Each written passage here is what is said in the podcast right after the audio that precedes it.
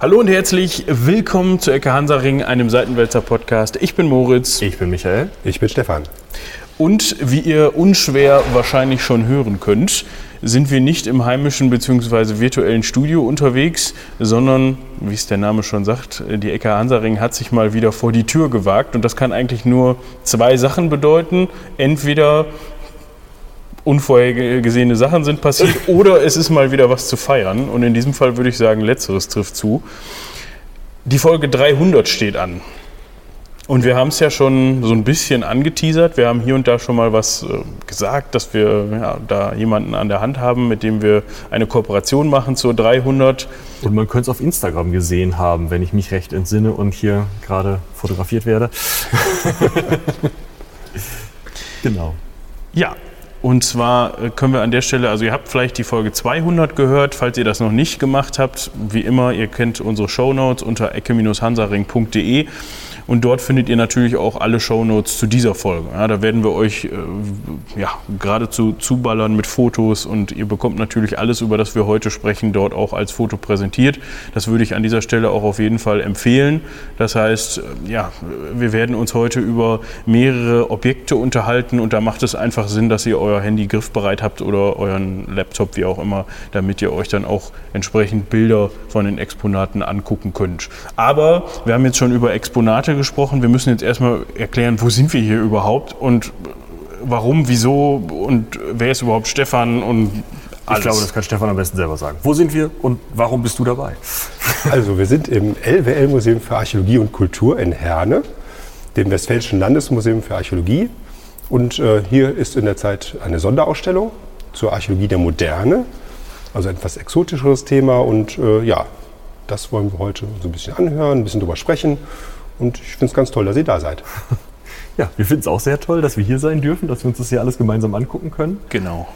Ähm, du bist hier beim Archäologischen Museum, Museum für Archäologie angestellt und ähm, bist wissenschaftlicher Referent. Ähm, was ist das für so eine Position? Bist du derjenige, der die Ausstellung gemacht hat oder ähm, Teile davon? Oder? Also bei mir lag die Verantwortung für das Konzept bzw. Ah. den Inhalt. Mhm. Äh, gemacht hat natürlich das ganze Museumsteam. Wir haben hier eine Werkstatt, die halt also die Kulissen, die wir hier sehen, gemacht hat. Wir haben eine Gestaltung, die die ganzen Entwürfe dafür gemacht hat und die Farben ausgesucht hat und so weiter. Also bei mir und bei meiner Kollegin liegt dann äh, eben der Schwerpunkt, was wollen wir überhaupt ausstellen, was wollen wir für Geschichten erzählen, was wollen wir äh, ausleihen, was fragen wir überhaupt an. Also es sind ja nicht unsere Stücke nur aus Westfalen hier, sondern auch aus anderen Bereichen Deutschlands und der Welt. Und äh, ja, das ist dann auch schon mal eine ganze Arbeit eigentlich, mal das zusammenzusuchen, zu einer sinnvollen Kombination zu bringen und dann eben auch anzufragen, wenn man Glück hat, auch zu bekommen zum Ausstellen dann.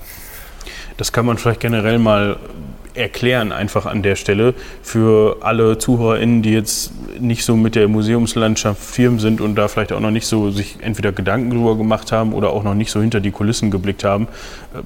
Bei Ausstellungen ist es ja häufig so, wenn es sich jetzt nicht, oder selbst bei Dauerausstellungen ist es manchmal so, dass man eben Exponate in der Ausstellung hat, die natürlich dann nicht unbedingt dem Museum gehören, wo man es sich gerade anguckt, sondern dass man sich durchaus da auch gegenseitig äh, Dinge leiht und und ja, so eben die Ausstellung erweitern kann.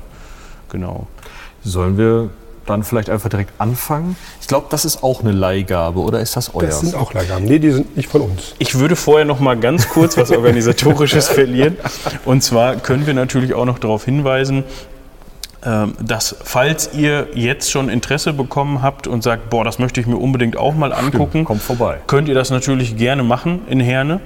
Und vielleicht ist es sogar für den, für den einen oder die andere interessant, eine Möglichkeit, sich diesen Podcast anzuhören, während ihr durch diese Ausstellung hier lauft und euch das anguckt. Wir können natürlich nicht auf alles eingehen, dafür sind es einfach zu viele Sachen, aber die Stücke, die wir uns jetzt gleich zusammen angucken werden und über die wir sprechen werden, wie gesagt, da habt ihr dann auch Fotos von und wir können dann auch einmal äh, auf die Nummer eingehen oder die Nummer sagen. Jedes Ausstellungsstück hat hier eine Nummer in der Ausstellung und so findet ihr euch dann vielleicht auch hier zurecht und so findet ihr das dann auch vielleicht im Ausstellungskatalog wieder.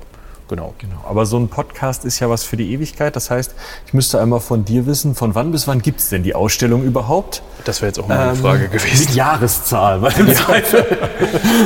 Also sie ist eröffnet worden am 8. September 2023 und endet am 18. August 2024. Wir haben also noch über ein halbes Jahr Zeit. Ah, sehr gut. Ja, ja dann. Sehr schön. Gut, wir stehen hier vor dem Objekt 206 Den Objekten. ne? Den Objekten, genau, mit der Nummer 206. Wie gesagt, das findet man dann entweder unter der 206 im Ausstellungskatalog oder man findet sich hier in der Ausstellung dann eben zurecht und sucht dann nach der 206. Wenn ich das jetzt laienhaft beschreiben müsste, dann würde ich sagen, zwei Erdnüsse, das erkenne ich. Und eine Schippe, okay. Und danach wird es eng. Also das eine hier ist irgendwie, sieht fast hölzern aus da oben, würde ich sagen. Ja, doch, das sieht für mich eher hölzern als metallen aus, auf jeden Fall. Aber unten sieht es aus, als wäre es metallen irgendwie, ähm, ja, korrodiert, keine Ahnung, irgendwelche Bläschen haben sich da gebildet. Also ein, ich weiß gar nicht, wie man das beschreiben soll. Sieht aus wie ein wesentlich überdimensionierter Spatel, wie man ihn vielleicht von einem Zahntechniker oder so kennen würde. Und dann noch ein Stück Stock und ein für mich undefinierbares Stück Metall. Wa- Was machen das? Wa- wa- Warum sind wir hier? Was ist das? Ja, also die Stücke sind natürlich durchaus sehr verschieden. Sie gehören aber alle zu einem Fundplatz. Ah, Und zwar äh, dem Schiff Niantic in San Francisco wurde das gefunden. Das ist auch unser weitest gereistes Exponat sozusagen. Also wir haben uns ganz wenige ausländische Stücke gegönnt sozusagen. Das gehört dazu. Einfach weil es auch eine schöne Geschichte hat natürlich. Und äh, ja, das sind äh, die Dinge, die eben dort in diesem Wrack noch gefunden wurden bei der Grabung äh, von vor über 40 Jahren. Und äh, klar, die Schaufel hast du natürlich sofort erkannt. Klar, die sieht auch heute noch genauso aus. Die könnte auch bei uns im Gartenhäuschen stehen. Die Erdnüsse natürlich auch. Und das andere ist einmal tatsächlich ein, ein Holzstab, ein Holzdübel, könnte man sagen. Das ist tatsächlich ein Bauteil dieses Schiffes, das aus, komplett Ah, aus Holz okay. gemacht worden war. Und das hält dann da bestimmte Bauteile eben zusammen, sei es in der Außenhaut oder auch in der Innen, äh, im Innenverbau. Das andere ist äh, das Schloss einer Pistole, einer Taschenpistole. Äh, also sehr klein, das hat auch noch so einen Spannhahn, das sieht man dort oben, den hätte man dann zurückdrehen können. Und darunter ist ein Zündhütchen, also ist noch keine Patrone da drin, sondern das ist so ein, wie man das äh, teilweise jetzt auch noch bei Spielzeugpistolen hat, so, wo man diese Räder mit diesen Hütchen einsetzen kann. So ein Zündhütchen war da drunter. Und äh, ja, das große Stück äh, ist tatsächlich sehr stark korrodiert. Es ist allerdings komplett aus Eisen, weil es halt äh, ähm, noch deutlich länger war. Es war noch zwei Meter länger. Es war also ein Riesenstiel und dann vorne diese spatelartige Erweiterung, die ganz scharf geschliffen war. Und das ist ein Werkzeug aus der Walfangzeit, mit dem man eben den Speck von den Walen abgeschält hat, sozusagen. Okay, das heißt, wir haben es mit einem Walfangschiff zu tun. Ähm, Ja, das Spannende ist, es ist nicht nur ein Walfangschiff. Es hat wirklich eine ganz bewegte Geschichte. Deswegen haben wir das auch genommen, weil es halt unterschiedliche Aspekte eben zeigt. Es ist ursprünglich als Handelsschiff gebaut worden, 1835, und ist dann lange nach China gefahren und zurück, um da eben Tee und andere exotische Dinge einzukaufen. Das waren so die ersten fünf Jahre, die das gemacht hat, wobei eine Fahrt dauert ja auch schon ein paar Monate, also damalige Zeit zumindest. Und äh, dann hat, verliert sich die Spur so ein bisschen. Es wurde verkauft und dann hat die halt die nächste Gelegenheit ergriffen, viel Geld zu machen. Das war damals halt der Walfang. Hier hatte ich auch diese tolle Folge über die Essex. Ja, das das stimmt. ist genau äh, das Thema eigentlich. Und ähm, dann sind die halt in den Pazifik gefahren. So drei Jahre am Stück mal eben Ah, ja. Kap Horn rum. Genau, untenrum, das stimmt. Das haben wir in der Essex-Folge auch besprochen, dass es da weite Strecken waren. Das ist ja auch ein Segelschiff, ne? Genau, also die ist haben ein reines Segelschiff, hat noch keine Dampfmaschine oder ähnliches an Bord. Und das war natürlich erstmal eine harte Tour, klar, um Kap Horn herum. Mhm. Und dann auch immer drei Jahre an Bord dieses doch recht kleinen Schiffes. Das war 35 Meter lang, also weiß ich nicht, so eine weiße Flotte auf dem Aasee, Baldnersee oder sonst was ähnliches. So Mhm. die Größe ungefähr. Und ähm, harte Arbeit natürlich auch nicht nur seemännisch, sondern natürlich dann auch gefährlich, wenn ich den Wal fange, mit so einem kleinen Ruderboot hinter dem herfahre und dann eine Harpune reinwerfe und hoffe, dass der das Boot nicht gleich zerschlägt. Ähm, Indisch. Ist sicherlich nicht so doll. Und äh, wenn dann halt dieser Wal am Schiff angelegt wurde, wenn er äh, dann erlegt war, dann mussten die Leute auf so Seile oder Balken steigen, die außerhalb des Schiffes aufgehängt waren und dann mit diesen scharf geschliffenen Spaten sozusagen dann die dicke Fettschicht abschälen. Die wurde dann nach oben gezogen, dadurch wurde der Wal gedreht. Das schält man wie eine Orange oder wie eine Zitrone, dann lädt sich ab.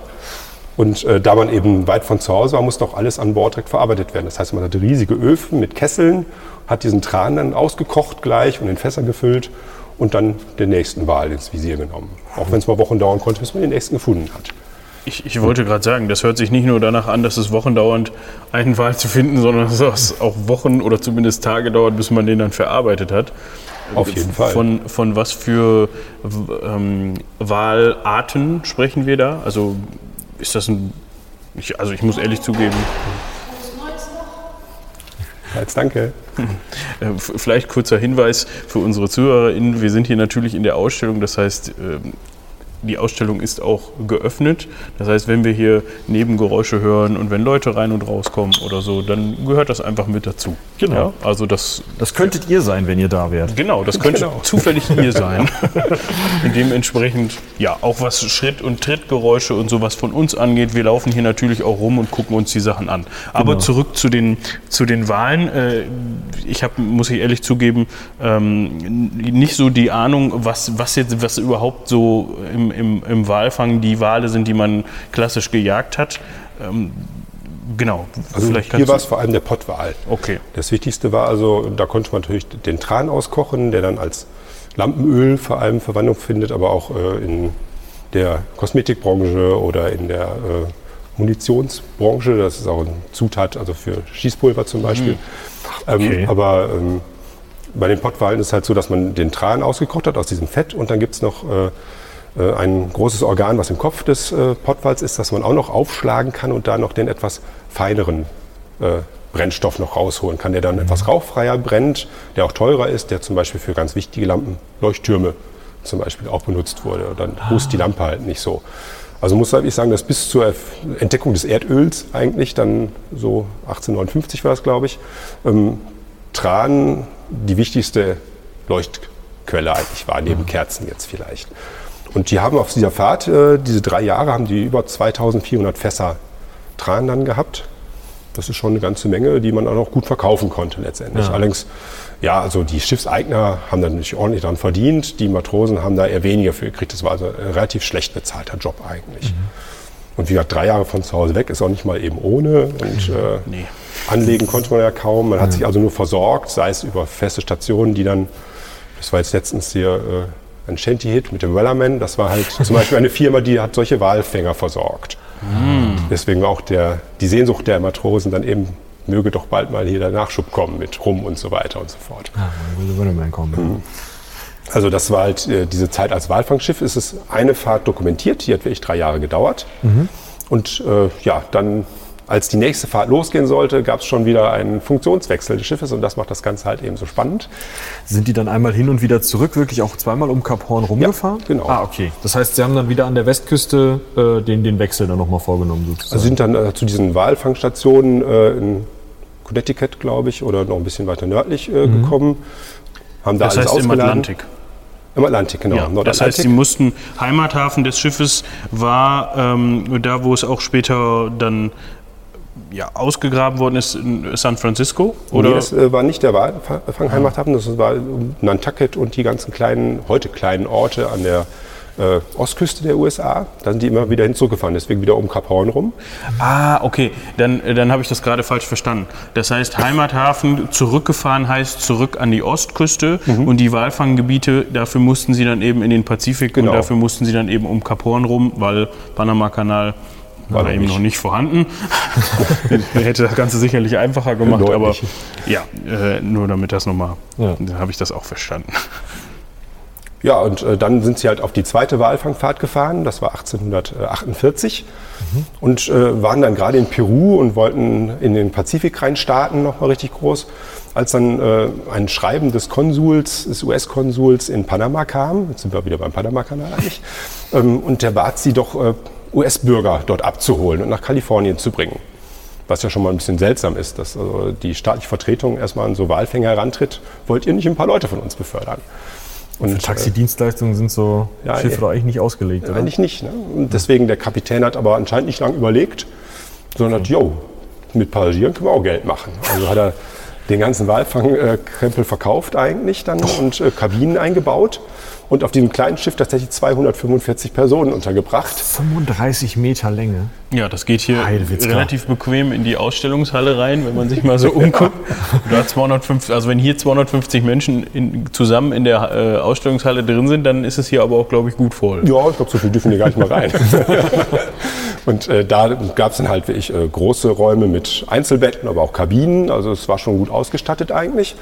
Und die sind dann nach Panama gefahren, haben die Leute eingesackt. Die wollten dann nach Kalifornien, weil eben kurz vorher dort die Goldfunde. Äh, der große Goldrausch ist ausgebrochen. Daher die Schaufel. Okay. Ja, genau. Und äh, dann hat er halt gesagt, ja, dann nehmen wir doch mal auch richtig Geld von den Leuten. Die wollen ja unbedingt dahin. Hat also 150 bis 250 Dollar pro Person, ein Vermögen eigentlich, äh, genommen und ist mit denen dann eben nach San Francisco geschippert über den Pazifik. Hat so ein paar Wochen gedauert, so anderthalb Monate später waren die da. Die mussten erst ein bisschen raus, den richtigen Wind finden und dann wieder zurück zur Küste sozusagen. Ja, und dann waren sie in San Francisco und haben da die Passagiere von Bord gelassen, beziehungsweise man da war damals noch so ein bisschen unsicher, stimmt das überhaupt alles? Sind das nur Gerüchte von Gold oder ähnliches? Und äh, da gibt es halt diese schöne Episode, es ist im Logbuch des Schiffes festgehalten, dass als sie in die Bucht äh, durch das Golden Gate reinfahren, kommen direkt mehrere Lotsenboote und bieten ihre, ihre Dienste an und äh, wollen pro Fuß Tiefgang des Schiffes 10 Dollar haben und pro Person an Bord auch nochmal 10 Dollar.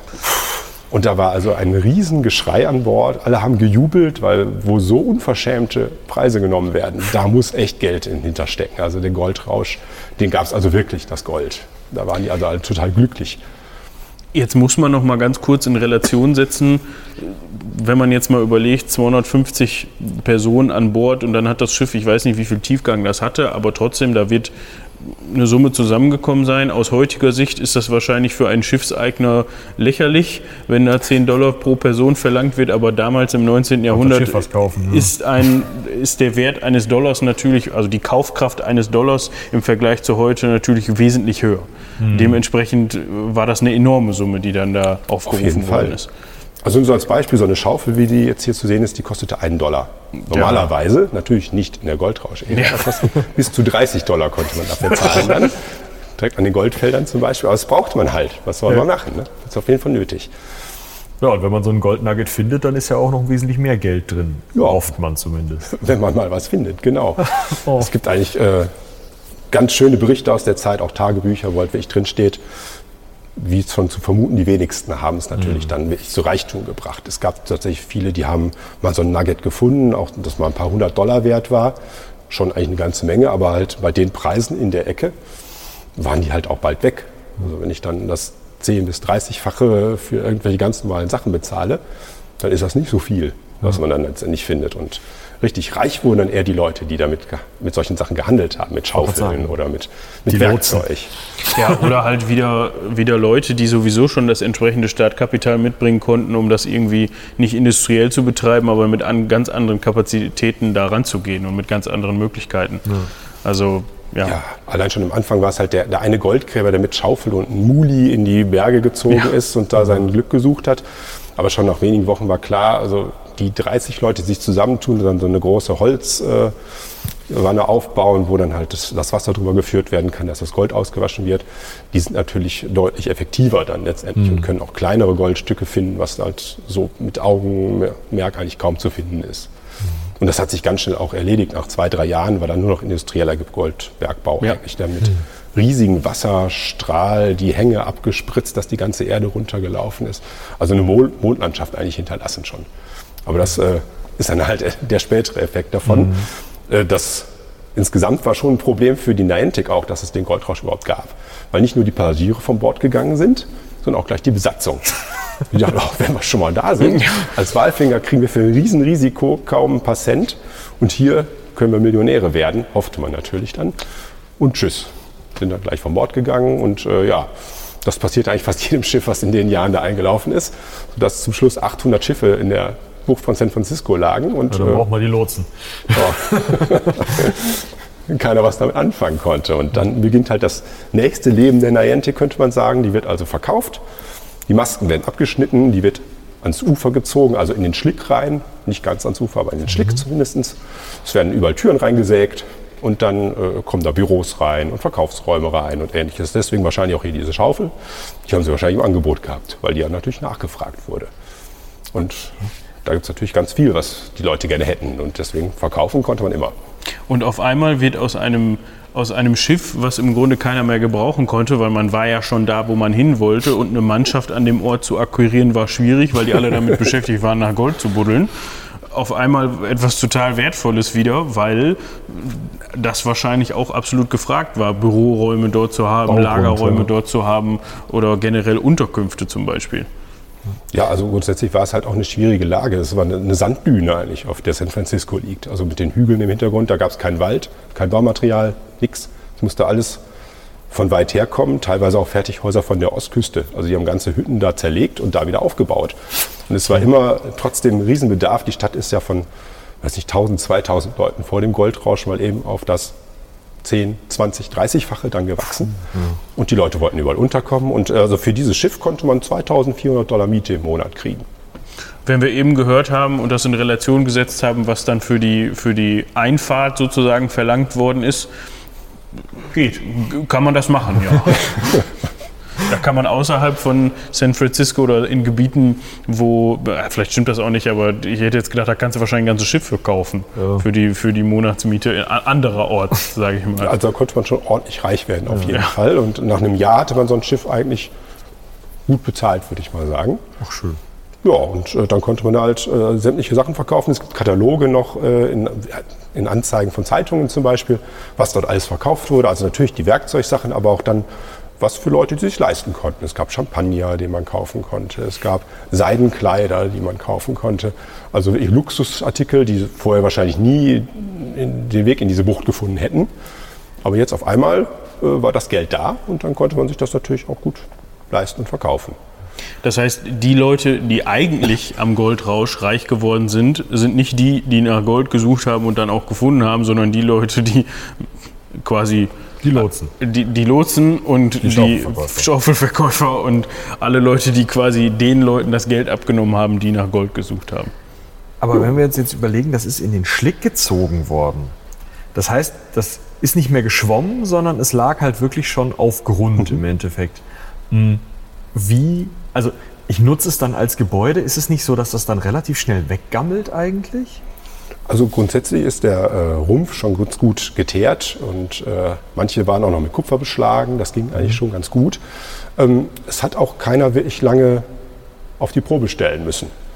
Okay. Also äh, dieses Schiff äh, ist 1851 beim großen Stadtbrand mit abgebrannt. Das heißt, es lag dann zwei Jahre da gerade mal. Ah, okay. Und äh, auch die anderen Schiffe, ich glaube 1856 wurden die letzten dann, weil es doch äh, nicht so schön aussah und man mittlerweile doch ein paar mehr Häuser hatte, sind die letzten dann äh, abgebaut worden eigentlich. Also die Stadt mhm. äh, nach diesen Stadtbränden, es gab aber vorher schon noch einiges, jedes Mal weiter in die Bucht hinausgewachsen. Dieses unpraktische Schlickfeld davor, was große Schiffe auch eigentlich gar nicht befahren konnten, wurde immer weiter mit Sand aufgefüllt. Davon hatte man ja genug.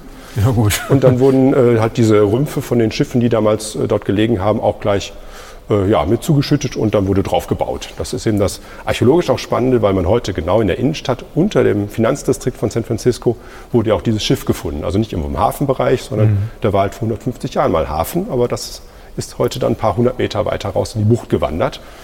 Und da liegen also heute noch, ich glaube, 40 oder 70 Schiffe noch, ähm, die halt auch ausgegraben werden können. Da findet man halt dann diese Goldgräber-Sachen vielleicht drauf oder natürlich klassisch, wir sind im Wilden Westen, dieses Pistolenstück. Mhm. Das gehört ja übrigens zu einer äh, Taschenpistole, also nicht irgendwie der große Colt, den gab es zwar auch schon, der war aber super teuer und empfindlich, den hat sich kaum einer geleistet, sondern das war so ein, äh, ja, das konnte man in jeder Tasche verstecken eigentlich. Das ist auch so das Modell, mit dem natürlich auch Attentate verübt werden oder ähnliches, mhm. weil es halt so klein ist.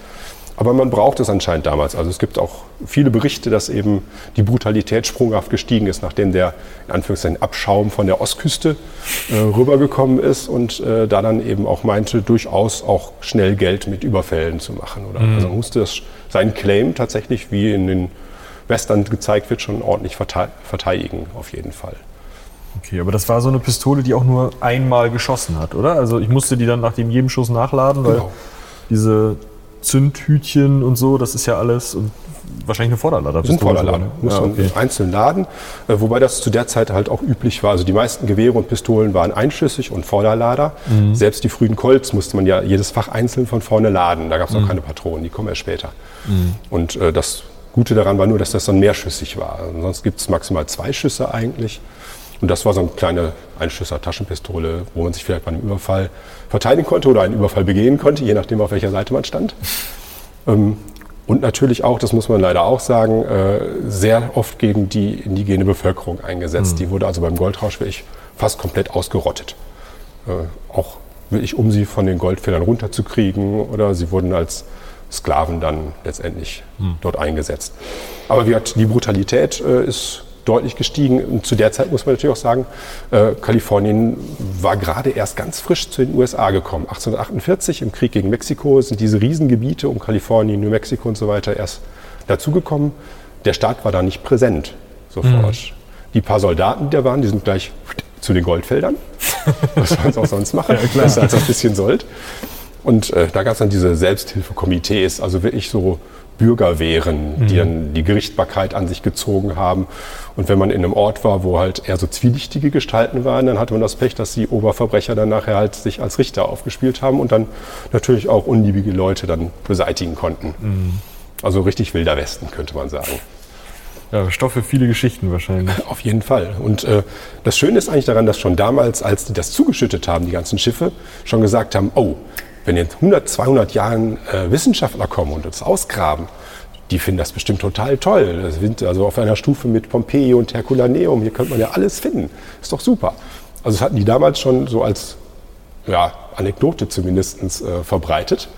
Und Unrecht hatten sie damit nicht. Also die Schiffe sind immer mal wieder freigelegt worden bei Bauarbeiten in der Innenstadt. Und äh, jetzt zuletzt dann 2005 war glaube ich, das letzte große Schiff, was dann aber auch sehr gut archäologisch untersucht wurde. Und äh, die davor wurden, ah, ein Schiff, schön, aber wir wollen ein Haus bauen, also mach weg und bau ein Haus drauf. Und äh, mittlerweile ist man da ein bisschen sensibler und äh, guckt auch, und das lohnt sich auch. Also es sind jetzt dann wirklich nur äh, sechs Objekte von Tausenden, die aus diesem wirklich nur Rest äh, geborgen werden konnten. Also schon eine ganz spannende Geschichte eigentlich. Jetzt muss ich aber noch zu den Erdnüssen fragen. Weil, also du hast gesagt, sechs Objekte, den Holzdübel, okay, Teil des Baus, die Pistole, Wilder Westen, die Schaufel, brauchen wir zum Gold suchen, diesen Blubberspade. Blubberspade. Ich glaube, es- ich weiß nicht, ob es eine deutsche adäquate Übersetzung. Fettspaten. Ja, Keine Ahnung, ob Blubberspaten, das war das ist ja Blubber, dieser. War, ja. wie auch immer. Auf jeden Fall, dieses Ding müssen sie ja scheinbar unten im Rumpf vergessen haben oder so, oder vielleicht haben sie es zum Goldsuchen doch nicht gebrauchen können. Aber warum sind da zwei Erdnüsse? Also ich muss zugeben, das fanden wir einfach total witzig, dass die erhalten sind. Die können sowohl äh, Proviant auf dem Schiff gewesen sein, die können auch Verkaufsware theoretisch später gewesen sein. Also zu welcher äh, Generation dieses Schiffes sozusagen das gehört, wissen wir nicht. Aber wir fanden es einfach total klasse, dass die so super erhalten sind. Die sehen ja echt aus, als äh, wären sie gerade aus der Tüte gekommen. ja, ja, von letztes Jahr Weihnachten. Ja, so ungefähr. Ding. Und äh, deswegen haben wir die auch gleich mal mit angefragt. Habt ihr mal eine probiert, oder? Nee, leider nicht. ich glaube, da hätte nie was gegen. Aber ich glaube, sie haben auch nur diese zwei. Es gibt da jetzt nicht die Tüte tatsächlich. Es gab nicht drei und jetzt nur noch zwei, weil mal einer probiert worden ist quasi. Und die sind so gut erhalten, weil die ähm, in diesem feuchten Schlick lagen Genau, und da also- halt luftdicht abgeschlossen waren? Es war alles abgeschlossen, auch das Holz war wunderbar erhalten. Ja, das also sieht man sieht ja auch noch gut die einzelnen Bearbeitungsspuren daran. Also es ist auch ein Teil des Rumpfes mit dem, mit dem Heck und dem Ruder war alles noch erhalten. Das war äh, wirklich Luxus, kann man sagen. Also richtig schön Feuchtboden. Ja. Ja, ich meine, auch das Metall sieht noch gut aus. Ja, dafür, dass es so lange da gelegen hat, ist es tatsächlich auch ziemlich gut. Wie gesagt, der obere Teil fehlt so ein bisschen, aber ansonsten, also die Funktion ist noch ganz gut zu erkennen. Ja, diese Korrosion, die sieht ja fast aus wie Holzmasern. Ja. Deswegen habe ich es halt echt auch für, für einen Ja, klar. gehalten, aber das ist dann einfach. Das ist Ja. so abgeblättert halt. danach. Und so faserig auch so ein bisschen, ne? dass man, man könnte echt denken, es wäre Holz. Aber weiter vorne, wenn man dann Richtung ja, Spatel oder wie auch immer kommt, sieht man ja doch, dass es dann. Ich habe vorhin die ganze Zeit den Übergang gesucht. Wo ist denn jetzt der Nagel drin, der das zusammenhält? Ja. gut, das ist tatsächlich ein Stück, also man kann sich vorstellen, das wiegt natürlich auch einiges. Drei Meter lang das Ganze und dann stehe ich auf so einem Seil und versuche da irgendwie den, den Wal zu schälen. Das ist schon äh, eine fiese Arbeit. Schon ein Knochenjob, auf jeden Fall. Im Zweifel lande ich noch im Meer. Danke dafür. Genau. Ja. spannendes Schiff auf jeden Fall. Also es ist wirklich ganz nett, zumal es gibt auch ein Gemälde, das noch erhalten ist, also man weiß auch genau, wie es ausgesehen hat. Auf alten Stadtansichten von San Francisco aus der Boomzeit sind tatsächlich auch diese Schiffe noch zu sehen, wie die an diesem Pier liegen und äh, ohne Masten und mit Aufbauten und äh, halt Fenstern drin und sowas ähnliches. Das ist eigentlich ganz lustig. Cool. Ja, müssen wir mal schauen. Die können wir wahrscheinlich verlinken. Ich oder? gehe davon haben wir aus, sie ja. unten in Ja. der Beschreibung. Dann könnt ihr euch das unten in der Beschreibung mal anschauen, beziehungsweise auf ecke-hansaring.de. Und ich würde sagen, wir gehen weiter zum nächsten Objekt. Definitiv. So, wir sind zum nächsten Objekt gewandert und zwar stehen wir hier vor der Nummer 113. So, und das ist mir beim Durchsehen des Kataloges direkt ins Auge gesprungen. Ich muss ehrlich sagen, das erinnert, das könnte von Giga sein, also vom, vom Künstler Giga, der für die Alien-Filme, ja. die, äh, genau, HR Giga, der für die Alien-Filme sehr viel vom Set-Design gemacht hat und glaube ich auch die Alien selber, die Aliens selber designt hat also wir haben hier gerade schon rumgewitzelt, es könnte auch ein U-Boot sein. Es geht auch später noch um U-Boote oder ihr habt die U-Boote schon gehört, das müssen wir uns dann mal im Nachhinein überlegen. Aber es ist tatsächlich für Bestattungen. Also es ist ein Sarg, der auch gedacht ist für, um darin Leute zu bestatten, ganz klassisch. Wofür soll so- sonst ein Sarg auch sein? Er sieht aber doch schon etwas anders aus als den Sarg, den wir von heute kennen. Also für mich, ich hatte als allererstes so den Gedanken an so eine Rettungskapsel aus irgendeiner Science-Fiction-Serie, weil das Ding hat eben ein Fenster auf Kopfhöhe. Das heißt, ich wüsste, wo ich hinfliege. Und auf Brusthöhe ist so ein, ein Bereich, wo, ja, wo es aussieht, als, als ähm, wäre da noch Platz, damit man die Hände mit den kleinen Joysticks da haben kann. Und das müsste eigentlich funktionieren. Äh, Das heißt, ich habe auch direkt irgendwie an Science Fiction und einen Film gedacht. Es ist aber auch relativ alt. Von wann ist dieses Teil? Also das äh, Patent wurde 1848 erteilt in den USA für so einen Sarg an einen Herrn Fisk. Deswegen heißen die auch Fisk-Särge. Und es ist tatsächlich ein, ein damals sehr moderner Werkstoff, also Gusseisen. Der wiegt auch einiges. So 60 Kilo kann so ein Sarg schon durchaus wiegen. Und äh, ja, ist so ein bisschen anatomisch geformt. Also unten, wo die Füße sind, ein bisschen höher. Dann hat er äh, natürlich auch eine Verzierung, also dieses äh, eher klassische faltenwerfende Gewand sozusagen auf der Oberseite. Und da, äh, wo man die Joysticks halten könnte, da war eigentlich eine Plakette, die möglicherweise auch den Namen oder ein Foto oder sonst was ähnliches aufnehmen konnte. Und dann natürlich die charakteristische Glasscheibe äh, oben drin, die äh, den Blick auf den die Verstorbenen äh, ermöglichen sollte und andererseits aber auch dem damaligen Furcht vor lebendig begraben werden so ein bisschen entgegenkommen sollte, dass man also auch ein paar Stunden nach der Einsagung vielleicht nochmal gucken kann, hm, regt sich da wirklich nichts, ist da nichts kondensiert oder niedergeschlagen, atmet da jemand? Also äh, das gehört auch noch dazu. Dann, Ah, gar nicht unbedingt, dass ich mich da melden kann, sondern dass meine Atemluft da kondensiert und ich dann im dass Zweifel auch noch sehen ja. kann. Genau, weil viel bewegen kann man sich darin nicht, wenn man da aus Versehen drin eingesagt werden sollte. Und äh, bei der Beerdigung wird das dann aber auch mit der äh, Metallplatte verschlossen dann oben. Da sind also so Schrauben, da kann man das dann auch verschließen. Aber die machen nicht nochmal auf und legen eine andere Platte drauf, sondern da kommt einfach auf die Scheibe noch eine Platte. Genau, die ist auch Ah, ein bisschen verziert, so mit so Blümchen und sowas und die kommt dann nett. da oben drauf. Das ist bei dem Sarg jetzt nicht erhalten, aber es gibt ein exakt blau gleiches in einem Museum in Tennessee und da ist der noch komplett vorhanden, auch mit dieser Klappe. Das heißt, der Sarg hatte jetzt auch eine weite Reise aus den USA, oder? Genau, also der, der wurde äh, in Hamburg gefunden, bei den Dammtorfriedhöfen, ist auch eine Leihgabe des Museums für Hamburgische Geschichte. Und äh, ja, also das ist natürlich schon so ein Luxussarg, kann man auch sagen. Also der ist mal eben so 50 mal teurer als so ein normaler Kiefernsarg, äh, den man vielleicht verwendet hätte. Äh, war aber natürlich eben für weite Reisen auch gedacht. Deswegen äh, eben auch diese luftdichte Abschließung, die man, diese Teile kann mit einer Gummidichtung aufeinander schrauben. Und dann konnte Einwecken. jemand, der halt in der Ferne verstorben ist, äh, mit reduzierter, äh, sagen wir vielleicht mal, ähm, mit reduziertem Körperverfall, also das funktioniert ja bei Luftabschluss ja nicht so schnell, dass man Ja. den dann eben nach Hause bringen kann und zu Hause bestatten, ohne auch die anderen Leute drumherum zu gefährden. Weil wenn man so einen, einen Leichnam mehrere Wochen auf einem Segler über den Atlantik fährt, dann riecht der nicht mehr so gut, dann können auch vielleicht Seuchen ausbrechen, das weiß man ja nicht genau. Und deswegen hat man da diesen luftdichten Sarg genommen, um eben die Personen eben über weitere Strecken befördern zu können. Das passt ja eigentlich ganz gut zu Hamburg, da gibt es die Fernkaufleute und äh, vielleicht ist da jemand verstorben in den USA und ist dann mit diesem modernen Sarg zurückgeschickt worden und darin auch bestattet worden.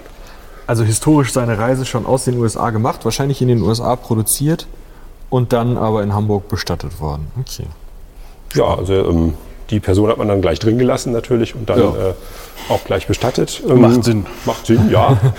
Und äh, diese riesigen Dammtorfriedhöfe, die als sie aufgelöst wurden, ist dann halt dieser Sarg vermutlich dort gefunden worden. Also das ist eigentlich die einzige Möglichkeit, äh, weil das waren die großen Friedhöfe, wo dann auch spezielle Särge auch zum Museum gekommen sind, wenn man sie gefunden hat. Ah, das heißt, es der ist auch schon historisch im Museum gewesen, also irgendwann. Also der ist, ich weiß gar nicht, äh, es gibt eine Sargsammlung, die ist dann an das Museum gekommen und da war der bei. Und das Spannende bei den Dammtorfriedhöfen ist, dass bei der Auflösung Fotos gemacht wurden, was ja unüblich ist. Teilweise sind die auch nicht sehr appetitlich. Ja, da sieht man halt die Verstorbenen teilweise in Tracht, äh, dass die noch dort gelegen haben. Und dann sieht man noch einen, einen, anderen Sarg dieser Art, der aber ganz anders aussieht, der heute leider nicht erhalten ist. Mhm. Ähm, aber deswegen gehen wir davon aus, dass also auf diesem Friedhof auch dieser Sarg gefunden wurde. Es ist was ganz Seltenes tatsächlich. Also es ist auch der einzige, der mir aus Deutschland bekannt ist, mhm. äh, der jetzt auch noch existiert. Und damals, wie gesagt, ein Statusobjekt auch natürlich. Ja. Also, wenn man sowas Teures sich finanzieren konnte, das war schon was. Wenn man denn reinpasst. Genau. Vielleicht, vielleicht vertue ich mich da auch, aber ich muss ehrlich sagen, der sieht, der sieht, sehr, sehr klein aus. Michi lebt, legt sich gerade mal dagegen. Längentechnisch kein Problem. Ja, dass aber ich zu dick bin, okay. Aber nichts gegen dich. Körperumfang technisch. Also, ich würde auch nicht reinpassen. Also aber gut. Nicht, nicht, besonders lang, aber natürlich auch sehr schmal. Also, ja. Für welche Person das genau jetzt gebaut wurde, weiß ich nicht. Man, man sagt immer, die Leute waren früher kleiner, aber vor 150 Jahren war es doch nicht mehr so ein Riesenunterschied. Ähm, ob das vielleicht auch eine, eine eher zierliche Person war, vielleicht auch eine weibliche Person, ähm, kann man halt leider jetzt nicht sagen, weil halt auch nichts mehr drin ist. Die Frage wollte ich sowieso noch stellen. Wir ja. haben, ich weiß gar nicht, in unserer 30. Folge oder so, wann haben wir über Maria Theresia gesprochen? Es ist schon was her. Ja. Aber die ist Länger. auf jeden Fall in so einen Bleisarg gekommen. Genau. Mhm. Und da haben wir uns überlegt, den würden wir doch gerne heute mal aufmachen, reingucken, was noch so drin ist. Ob da ein Süppchen drin schwimmt oder mhm. ähm, wie muss ich mir das vorstellen? Also gut, der ist jetzt leer. Ich habe jetzt auch durchs Loch geguckt, da scheint Licht rein. Da ist ein bisschen Patina innen drin, der ganze Sarg ist verrostet. Sind das wirklich die Überreste oder hat man den nochmal aufgemacht und die Person rausgenommen? Oder? Den wird man sicherlich entleert haben. Ah, okay. Also es war ein Stück, was von kulturhistorischer Bedeutung war. Das hat man dann halt ohne den Inhalt sozusagen als Museum gegeben. So nach dem Motto so, einmal durchwischen. einmal sauber machen, dann ist das Vitrinen fertig, dann ist das okay. Geht's ans Museum. Also ja, also die Frage ist ja noch, wenn man sich jetzt zum Beispiel den Sarg von Maria Theresia vorstellt, der ist ja wirklich nicht geöffnet worden und auch noch wahrscheinlich luftdicht verschlossen. So, muss man, wenn man jetzt den Aufwach, aufmacht, wirklich mit was Unappetitlichem rechnen? Oder ist das wirklich, äh, funktioniert das so gut, dass man, oder findet man da heutzutage einfach nur noch Knochen? Würde man da nur noch Knochen drin finden? Oder ist das eine Frage, die schwierig zu beantworten ist? Also für mich ist sie jetzt schwierig zu beantworten. Ich kenne eigentlich nur äh, entweder das äh, durch den, also keine luftdichten abgeschlossenen Särge. Also es gibt auch einen Bleisarg, zum Beispiel von Bischöfen aus dem Mittelalter, da sind aber wirklich noch Knochen, ein bisschen Textil und so Beigaben drin, kenne ich vielleicht noch. Mhm. Ähm, das war natürlich damals auch Status, Bleisarg, ganz klar, aber vielleicht wurden die auch nicht ganz so dicht verlötet, das weiß ich nicht genau, oder umgebettet irgendwann mal, dann sind noch reingekommen. Wie das jetzt mit etwas jüngeren und komplett luftdicht verschlossen ist, das, das weiß ich jetzt nicht. Ich kenne sonst noch Gruften zum Beispiel, wo äh, ordentlich Wind durchgegangen ist, wo halt dann diese Mumien aus dem 18. Mhm. Jahrhundert drin liegen, also mhm. in den mhm. Kirchenkellern, wo ja. die dann aufbewahrt wurden, die dann auch noch gut erhalten sind, aber halt luftgetrocknet sozusagen. Und äh, wie das mit komplett, also quasi, wenn das in seiner eigenen Flüssigkeit schwimmt, weiß ich nicht. Keine Ahnung, was da letztendlich noch übrig bleibt. Nach, äh, kommt jetzt sicherlich darauf an, wie dicht der Sarg ist, aber ich kann mir schon vorstellen, dass da, wenn der wirklich komplett dicht ist, dass da noch ein bisschen mehr erhalten ist. Aber Lecker. da müsste man tatsächlich mal jemanden vom Fach fragen, vielleicht von der ich schreibe es mir oder sowas. finden wir da jemanden. Ja. also was äh, auch noch zumindest gesagt wird, ist, dass der auch ein bisschen äh, durch sein Gewicht und das Verschrauben an den Seiten mit den ganz vielen Schrauben auch äh, vor Diebstahl schützen sollte. Also jetzt nicht, dass der Sarg mhm. geklaut wird, sondern dass der Leichnam geklaut wird. Wer äh, klaut den Leichen? Also gerade in universitätsnaher Nähe war immer großer Bedarf für die Anatomie an, Leiten, an Leichen und äh, da gibt es auch diese Mord-Safe-Särge oder Grababdeckungen mit großen Gittern. Das gibt es tatsächlich dann, die eben dann verhindern sollten, dass äh, irgendwelche Leichenhändler ganz schnell was rausgraben und dann an die nächste Uni verkaufen. Okay, also es war wirklich ein, ein, Thema, dass Leute hingegangen sind und frische Gräber wieder ausgegraben haben, um, um dann Anatomieleichen zu haben. Der Bedarf war halt da. Äh, Ähm, Ja. Und äh, ganz früher gab es eine Verordnung, dass alle fremd, fremden Verstorbenen oder äh, wo sich die Angehörigen keine Beerdigung leisten konnten oder ähm, die vielleicht äh, auch dann eben im Gefängnis verstorben sind, dass die alle an die Anatomie zu geben sind. Da gab es dann Verordnungen zu. Da war dann immer halbwegs guter Nachschub da, aber wenn es den Leuten vielleicht ein bisschen besser ging und äh, auch nicht mehr so viele Hingerichtete da waren vielleicht, dann äh, war doch Bedarf da, dass auch äh, andere Personen dann eben äh, seziert werden mussten. Und dann war, also aus England ist das halt recht, recht bekannt, dieses Problem, dass da dann auch wirklich eben solche Gräber gesichert werden mussten, damit dann nicht sofort der Verstorbene verschwunden ist. Also diese Also- angeblich vampirsicheren Gräber mit diesen Gittern drüber, die sind. Äh, Ich ja. wollte gerade sagen, also die, die äh, vergitterten Gräber haben nicht immer unbedingt was mit Van Swieten zu tun. Genau. Und damit, dass der Verstorbene oder die Verstorbene dann wieder aufersteht und aus den Gräbern rauskommt, sondern es kann auch andersrum funktionieren, dass dann der Grabräuber nicht rankommt. Ich meine, der ist auch vampirsicher, ne? Wenn Der du ihn ist von außen vampirsicher. verschraubst, ja. kein Ding. Ja, das stimmt. Stell Falls man Bedenken hat, dass dann, äh, keine Ahnung, der Opa als Vampir wiederkommt, kann man den in diesem Grab, äh, in diesem Sarg bestatten und dann ist man da zumindest erstmal schon mal und man kann gucken, ob, ob Zähne gewachsen sind oder sowas. Aber ich stelle es mir echt unangenehm vor, wenn ich dann so Grabräuber bin, Grab runter und dann macht es nicht Pock auf Holz, sondern Klonk. Ganze Arbeit umsonst. Dann denkst du dir, ja. Schade. Ja, genau.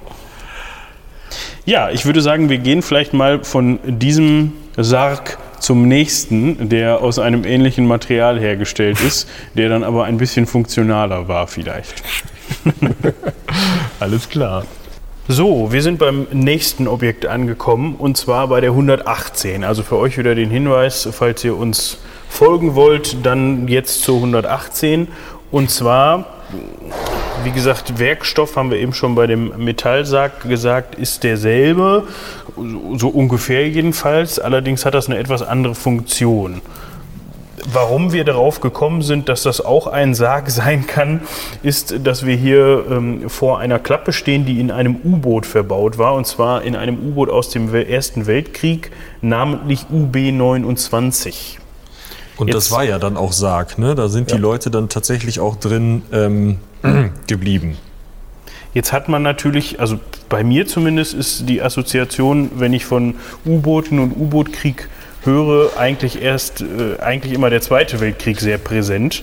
Ja, da ist das ja eigentlich recht bekannt, dass da im Atlantik sehr viel mit U-Booten ge- gemacht worden ist und dass da auch gegen, ähm, ja, vor allem von deutscher Seite aus, auch gegen Geleitzüge und sowas ähm, ja, operiert worden ist. In dem Fall, wie gesagt, sind wir jetzt aber erst sozusagen im Ersten Weltkrieg, aber auch da hat die, ähm, die Marine schon U-Boote eingesetzt. Ja, auch schon recht früh. Also die U-Boote gab es ja davor auch schon. Die wurden ja auch um die Jahrhundertwende dann schon von sehr vielen Marinen getestet und immer wieder neue Exemplare gebaut. Und äh, im Ersten Weltkrieg war so der erste Masseneinsatz, könnte man schon sagen. Also gerade auch von deutscher Seite, ähm, weil das eben als Lösung erschien, eben gegen die Übermacht der britischen Marine, die ja das Reich blockiert hatte, äh, vorzugehen, indem man also eine Gegenblockade quasi auch um, um England herum macht, dass kein Schiff mehr heil äh, seinen Hafen dort erreichen konnte.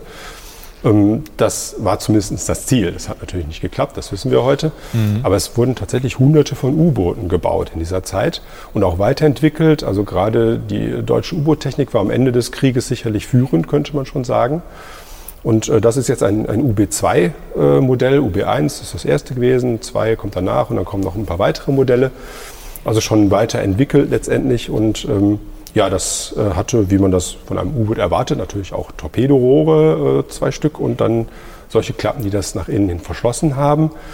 Ähm, auch wenn man natürlich sagen muss, dass äh, im Anfang des Krieges zumindest äh, diese U-Boote noch so operiert haben, wie es eigentlich so das Seekriegsrecht vorsieht. Also man taucht auf, man ein Bordgeschütz oben drauf, schießt einmal vor den Bug des Schiffes und damit soll das gestoppt werden. Dann schickt man ein Prisenkommando an Bord, guckt, äh, was das so geladen hat, wem es gehört, wie viele Leute drauf sind. Und wenn man es dann versenken will, dann kann die Besatzung sich in die Beiboote setzen und dann wird das mit dem Geschütz oder auch mit dem Torpedo dann eben versenkt. Das war so eigentlich das Seekriegsrecht, weswegen natürlich auch ein moralischer Aufschrei sozusagen da war, wenn eben die U-Boote dann aus der Deckung gefeuert haben. Also Nicht Schiffe versenkt, ohne dass sie sich überhaupt zu erkennen gegeben haben. Also ein moralischer Aufschrei ist natürlich immer ganz vehement am Anfang, aber natürlich haben dann im weiteren Verlauf des Krieges, wie auch bei anderen Waffen, die neu entwickelt wurden, alle Seiten diese, äh, ja, die Sachen eingesetzt und natürlich auch dann die U-Boote. Und im, im Zweiten Weltkrieg ist dann eigentlich keiner wirklich mehr aufgetaucht und hat erstmal eine Kanone abgefeuert, so richtig, sondern ähm, das war halt am Anfang des Ersten Weltkrieges noch so. Und dieses UB-29 ist auch dasjenige, was halt äh, ja, eine, eine Fähre über den Ärmelkanal versenkt hat und damit halt den großen Aufschrei auch von den USA erstmal erreicht hat, weil da auch US-Bürger an, Bord waren. Und danach hat dann das Deutsche Reich mal versprochen, okay, keinen totalen U-Boot-Krieg mehr, wir hören mal auf, ähm, so unangekündigt aus der Deckung herauszuschießen. Das haben sie dann ungefähr ein Jahr eingehalten und äh, 1917 dann doch wieder damit angefangen Das ist dann dieser uneingeschränkte U-Boot-Krieg, ne? Ja, genau, dass also wirklich alles versenkt wird, was irgendwie äh, sich in Richtung des Feindes bewegt, beziehungsweise wo man Verdacht hat, dass irgendwelche äh, verbotene Konterbande, also in einem zivilen Schiff, Munition, Waffen oder auch Soldaten an Bord sind. Und dann auch ohne Ansehen der Flagge des Schiffes oder Ja, einfach mit, okay. also auch neutrale Schiffe konnten dann versenkt werden, wenn sie eben in Verdacht standen und wie will man diesen Verdacht äh, negieren oder wie auch immer, äh, den Feind zu unterstützen. Ja, besonders wenn man nicht mehr vorher nachfragt. Wobei uns das ja heute echt widersinnig vorkommt. Wenn man heute an U-Boot-Krieg denkt, denkt man ja an das, was man echt beim, bei das Boot gesehen hat im Endeffekt. Ja. Ähm, oder bei, weiß ich nicht, Jagd auf Rote Oktober oder die zwei anderen Filme, die es da noch gibt.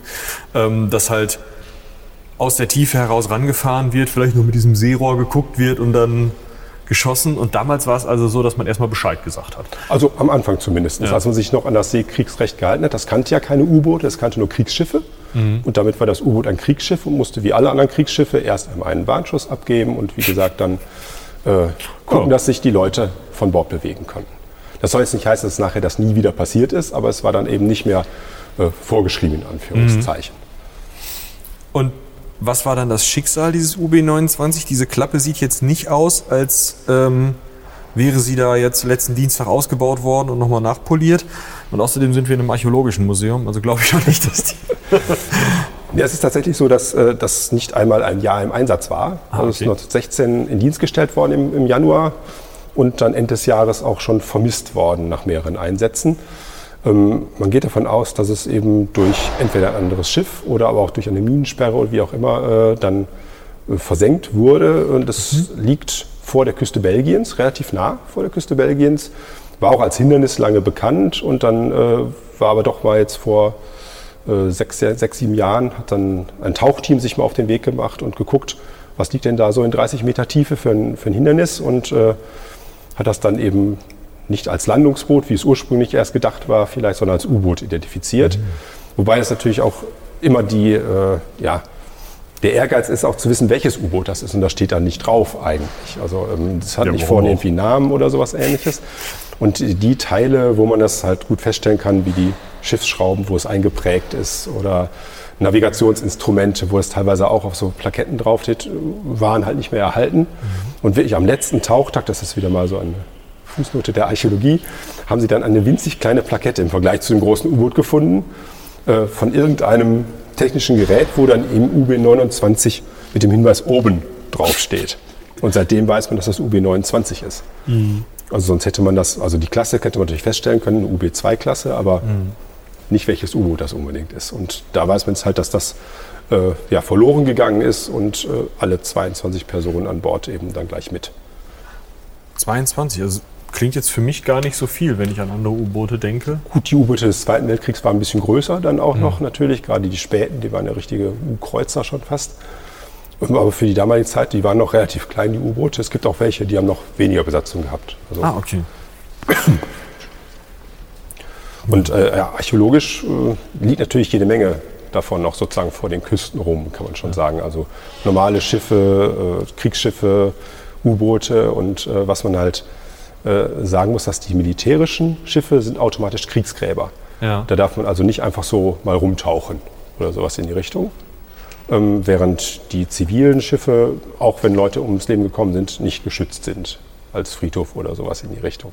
Okay, das heißt, da müssten wir uns, oder da gibt es tatsächlich Leute, die da einfach mal aus Spaß runtertauchen. Ja, also wir haben jetzt zum Beispiel den Fall äh, der, der Zimbria, eines Auswanderschiffs von 1883 gesunken. Da sind über 400 Personen mit versunken und ums Leben gekommen.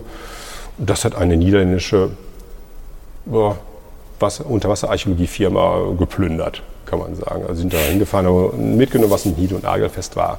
Also mehr Schatzsucher als Ja, wirklich. so in die Richtung. Also sie haben sicherlich nicht irgendwie ausgegraben richtig, sondern äh, einfach geguckt. Äh, da gab es über so Schiffen gibt es immer Gerüchte da im Tresor des Kapitäns war Gold oder sowas Ja, in die klar. Richtung. Oder das gute Meißner Porzellan oder sonst was in die Richtung.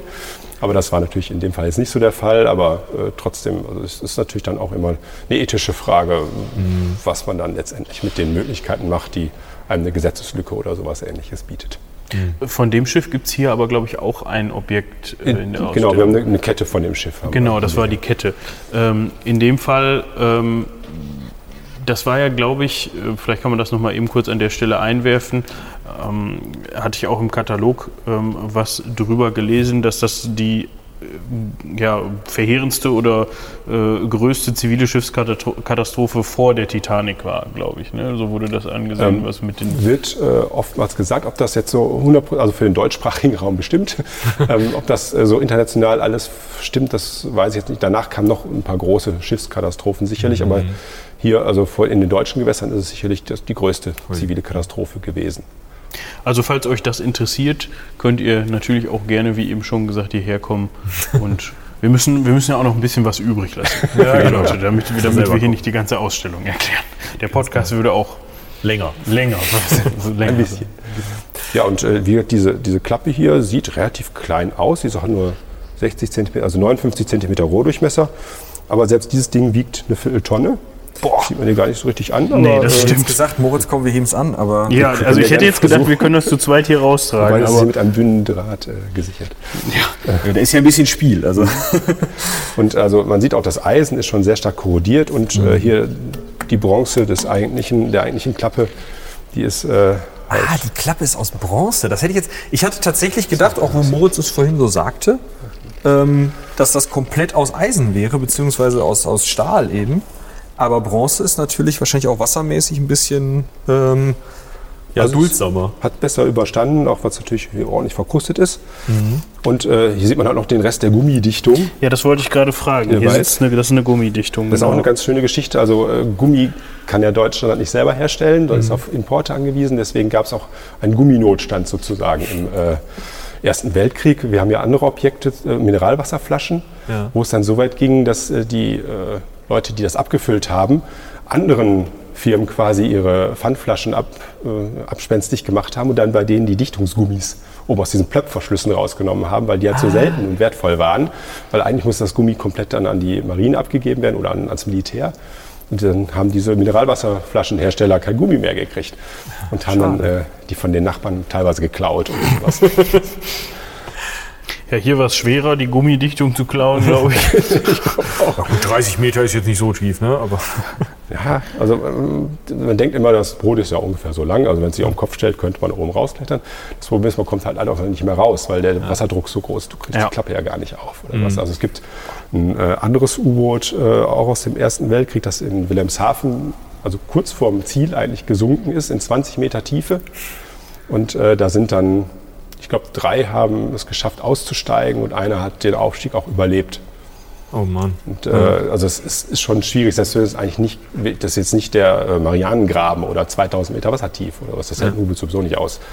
Aber 20 Meter reichen da, um halt nicht mehr lebend an die Oberfläche zu kommen, selbst wenn man aus dem Ding rauskommt. Krass. Ja, und so kann dann eben auch ein U-Boot zum stählernen Sarg werden, wenn man da Pech hat. So wie die Besatzung von UB29 in diesem Fall.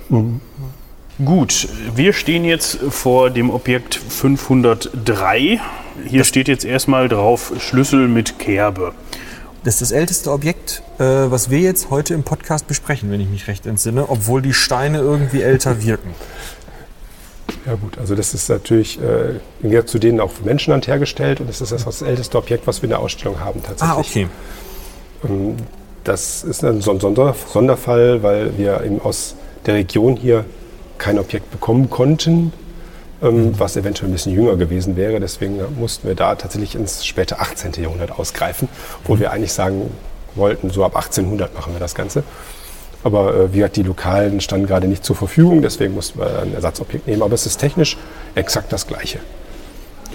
Okay. Und man sieht jetzt hier vor sich einen etwas runtergekommenen Schlüssel, so würde ich es mal nennen. Also auch in der Form recht einfach gehalten.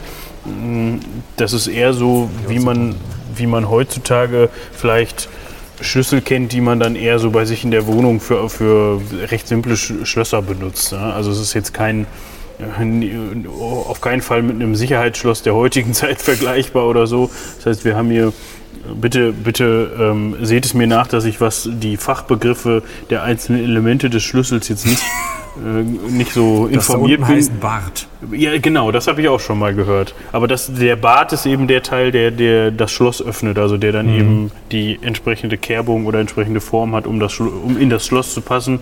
Wir haben eben noch einen recht groben Stiel, der aber eine Funktion hat. Da äh, gehen wir dann noch drauf ein. Ja, und ansonsten eigentlich so, wie man sich irgendwie einen klassischen Schlüssel vorstellt, finde ich. Also das ist. Äh, Jetzt hast du gesagt, ihr habt kein moderneres Objekt gefunden und musstet deswegen einen Schlüssel von 1775 nehmen oder danach? Ginge. Also ich hätte welche dabei. Was ist das Besondere an diesem Schlüssel? Also die Schlüssel äh, müssen einen Hohldorn haben. Das heißt, sie äh, sind aus einem Blech gebogen. Das heißt, der lange waagerechte Teil ist innen hohl. Das mhm. ist das Wichtige daran. Und das, was man bei, gerade bei solchen korrodierten, verrosteten Dingern leicht übersieht, es muss eine Kerbe in diesem Hohldorn sein. Und dann erst kann er seine Funktion erfüllen, die er dann zugeschrieben bekommen hat. Also er ist nicht dafür produziert worden und man kann jeden größeren Hohldornschlüssel eben dazu umbauen. Mhm. Und zwar handelt es sich hier tatsächlich um eine Schlüsselpistole. Und genaueres dazu erklären nicht wir, sondern das macht äh, freundlicherweise der Bernd, zu dem wir jetzt rüberschalten. Zu diesem vermeintlichen Schlüssel erzählt uns jetzt Bernd etwas. Bernd, magst du dich vielleicht erstmal kurz vorstellen? Bernd Thier ist mein Name. Ich bin Archäologe, Kulturhistoriker und habe für die Ausstellung entsprechend auch den Katalogbeitrag zu diesem Objekt geschrieben und habe mich auch schon vorher mit den Schlüsselbüchsen beschäftigt. Denn darum handelt es sich in diesem Fall. Es ist eben kein normaler Schlüssel. Und das ist ähm, das Spannende. Also normaler Schlüssel wäre ja, da schließt man was mit auf oder zu. Und dies hier ist ein Schlüssel mit einer sehr kuriosen Geschichte, mit kuriosen Hintergrund. Und bis vor ein paar Jahren wusste dazu fast niemand irgendwas. Und ich bin dann halt drüber gestolpert, über eine Quelle, nicht mal über einen Originalschlüssel. Und ähm, diese Quelle hat mich dann nicht mehr losgelassen. Und dank Internet und inzwischen eben sehr, sehr vielen historischen Quellen, die im Internet stehen, ähm, kann man da jetzt eine ganze Menge zu sagen. Ja, da bin ich mal gespannt drauf. Schlüsselbüchse klingt ja jetzt als allererstes ja fast wie James Bond. Ne? Ich habe einen Schlüssel, der ist getarnt und damit kann ich irgendwen erschießen, wenn es nötig ist oder so. Ja, also erschießen geht theoretisch auch, aber das mit James Bond ist schon gar nicht so ein schlechter Vergleich. Also aus meiner Jugend- und Kinderzeit kenne ich ja so diverse James Bond-Filme, wo dann schießende Kugelschreiber oder sonst irgendwelche genau. Dinge es gibt. Das heißt, man hat ein Objekt, von dem man eigentlich vom Äußeren her nicht ahnt, was sich dahinter verbirgt. Und genau das ist dies eben auch. Und Büchse ist ja so der alte Begriff für eine Pistole oder für ein mhm. Gewehr. James äh, Bond hatte eben keine, er hatte einen, einen Revolver dabei oder einen, ähm, eine tolle Pistole noch im Zweifelsfall, aber Büchse ist so wirklich ein althergebrachter Begriff. Und vielleicht erzähle ich mal so die Ausgangssituation, mhm. äh, über die ich gestolpert bin. Ich habe mal vor Jahren angefangen, ein Buch, was auch noch nicht fertig ist, das ist immer noch in Arbeit, über Kindheit in Münster hier im Mittelalter und in der frühen Neuzeit angefangen mit vielen Quellen. Und da bin ich dann in einer Quelle darüber gestoßen, dass 1599 einige böse Kinder hier in Münster in den Torenkasten eingesperrt wurden, weil sie mit Schlosselbuchsen geschossen haben. Und dann habe ich gedacht, was sind denn Schlosselbüchsen? Habe ein bisschen geguckt, okay, das sind Schlüsselbüchsen. Warum werden Kinder in den Torenkasten eingesperrt? Das muss man sich vorstellen, wie so eine Art Telefonzelle auf den Friedhöfen. Und da wurde unter der Aufsicht des Totengräbers wurden diese Kinder eingesperrt. Und oh ich dann gedacht habe, oh Gott, was haben diese Kinder denn verbrochen, dass sie dafür so böse bestraft werden? Und als ich dann mich mit den weiteren Quellen beschäftigt habe, das Spielen mit Schlüsselbüchsen ist auf gut Deutsch lebensgefährlich für diejenigen, die schießen, auf der einen Seite. Aber, und da wird's wirklich ganz spannend, und das ist auch der Grund, warum dieser Schlüssel in der Ausstellung hier in Herne damit ausgestellt ist und unter welchem Thema er ausgestellt Mhm. ist, nämlich äh, Katastrophen. Weil, wenn man sich, wie gesagt, mit den Quellen dann beschäftigt, stellt man fest, dass, ich will nicht sagen jede, aber viele Städte in Mitteleuropa abgebrannt sind, weil böse Kinder mit Schlüsselbüchsen geschossen haben. Ach du Heiliger. Also ich kenne ja so mal eine Geschichte vom großen Brand in London oder in Hamburg, glaube ich, gibt's auch so eine Erzählung davon. Aber jede kleinere Stadt, ich hatte mal gedacht, das ist dann wie, was man in Rom erzählt, bei irgendeinem Bäcker ist irgendwie was übergesprungen oder so. Das sind also mehr oder weniger kleine Flammenwerfer oder wie, wie löst sowas einen Brand aus? Also vielleicht erstmal zu den Schlüsseln, bevor wir Genau. dann zu den Bränden kommen. Äh, ich habe ja hier, also wir haben ja den, den einen, äh, der in der Vitrine liegt, aber ich habe eben auch äh, zwei Schlüsselbüchsen sozusagen dabei. Das ist eine, äh, die ich selber gebaut habe aus einem Originalschlüssel des 18. Jahrhunderts, weil als ich einen Aufsatz dazu geschrieben habe, es gar kein Original aufzutreiben war. Das heißt, ich wollte eine Abbildung haben, also habe ich in einem allen bekannten äh, Internet-Auktionshaus einen alten Schlüssel aus dem 18. Jahrhundert für ein paar Euro gekauft und habe mit einer Pfeile, äh, an dem man muss dazu sagen Hohlschlüssel, also der ist, der Schaft ist hohl. Ja, nimm ihn gerne mal in die Hand. Ich wollte gerade sagen, vielleicht äh, schaue ich mir den einfach mal an und versuche den mal für unsere Hörerinnen und Hörer zu beschreiben. Ja, also wenn ich das Teil so in die Hand nehme, mh, ich kenne jetzt die meisten Fachbegriffe nicht. Wahrscheinlich kannst du mir da gleich helfen. Aber wenn ich beim Schlüssel sozusagen an der Seite des Benutzers anfange, dann habe ich ja als erstes ja so einen Griff. Die sind bei diesen alten Schlüsseln ja Das ist die Reide. die Reide, okay, die Reide. Diese Reiden sind ja bei alten Schlüsseln meistens relativ hübsch gearbeitet. Der ist ja fast noch relativ einfach mit so einem Ring, der in so einer, in so eine Spitze, also da, wo der Schlüssel wirklich anfängt, der, der Schlüssel, der längere Teil, Ja, das ist der Schaft. der Schaft anfängt, da ist zu mir hin so eine Spitze.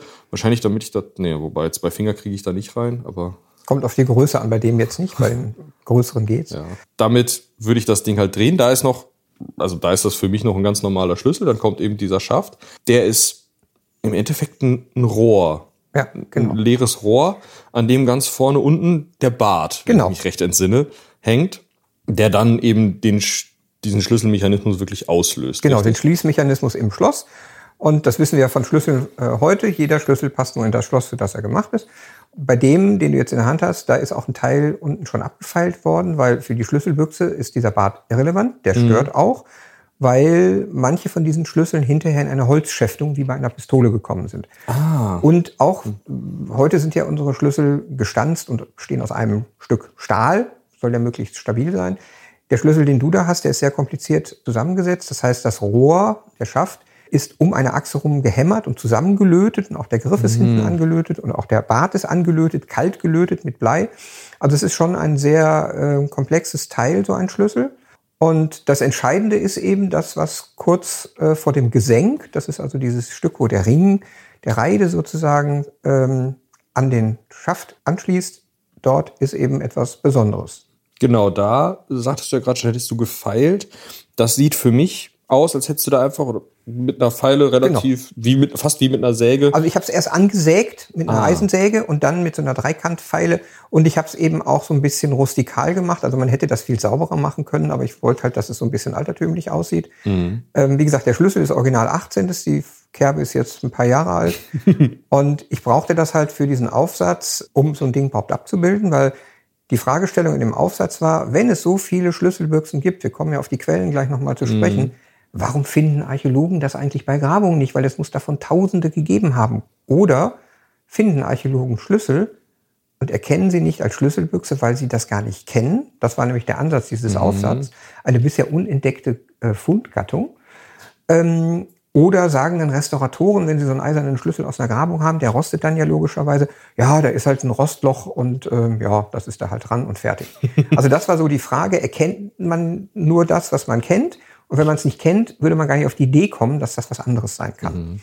Und das war eigentlich so die Idee, die dahinter steckte. Und für ein Foto, wir haben natürlich nicht mit diesem Schlüssel im Original geschossen, sondern wir haben dann ja ähm, sozusagen ein Fake-Foto gemacht. Also wir haben eine Hand, wo einer die, eine Schlüsselbüchse hält Meine Hand. Deine Hand, genau. Das wollte ich jetzt eigentlich gar nicht verraten. Du hast damals dich bereit erklärt, bei Eises Kälte hier in Münster auf dem Schlossplatz dieses Foto äh, mitzumachen, weil da ein schöner Hintergrund war. Und dann wurde eben sozusagen der Rauch und der, ja, Puff, der sozusagen vorne, der, äh, die stiebenden Funken, die vorne rauskommen, wurden halt digital reingesetzt, weil das Schießen mit Schlüsselbüchsen ist halt sehr gefährlich. Also man muss sich das im Prinzip so vorstellen, okay, ich habe jetzt oben dieses Loch, diese Kerbe, mhm. ich pack da Schießpulver rein, also Schwarzpulver, verdämme das vorne mit Papier und dann halte ich hinten ein Streichholz, eine Lunte, irgendwas dran, dann explodiert das und nach vorne schießt das raus.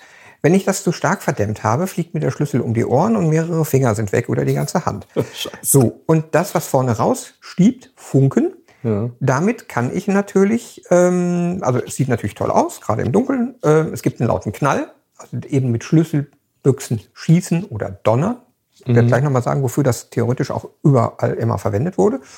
Ja, und diese Funken stieben vorne raus. Und wenn man jetzt so an äh, frühneuzeitliche Städte denkt, die sind ja vielfach eben nicht so wie unsere heutigen Städte aus Steingebäuden mit äh, Ziegeldächern, sondern wir haben eben Fachwerkbauten, wir haben viele Schuppen und Scheunen, die vielleicht auch noch mit Stroh gedeckt sind oder generell in Schuppen und Scheunen wird auch Stroh gelagert oder Heu und brennbare andere Materialien. Oh.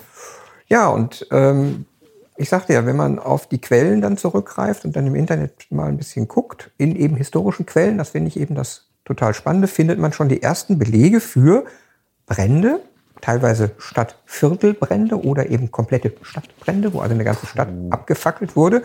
Also das fängt an, äh, die älteste Quelle, die ich gefunden habe, das ist schon 1550 in Königsberg. Da mhm. gibt es schon den Hinweis darauf, dass dort eben böse Kinder, die mit Schlüsselbüchsen geschossen haben, also meistens ist es einer, man weiß teilweise sogar dann den Namen, da ist halt ein Teil von Königsberg abgebrannt. Dann 1591 Kolberg.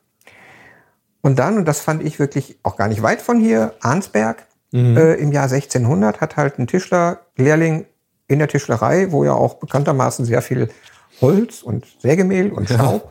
also Holzstaub rumliegt, geschossen.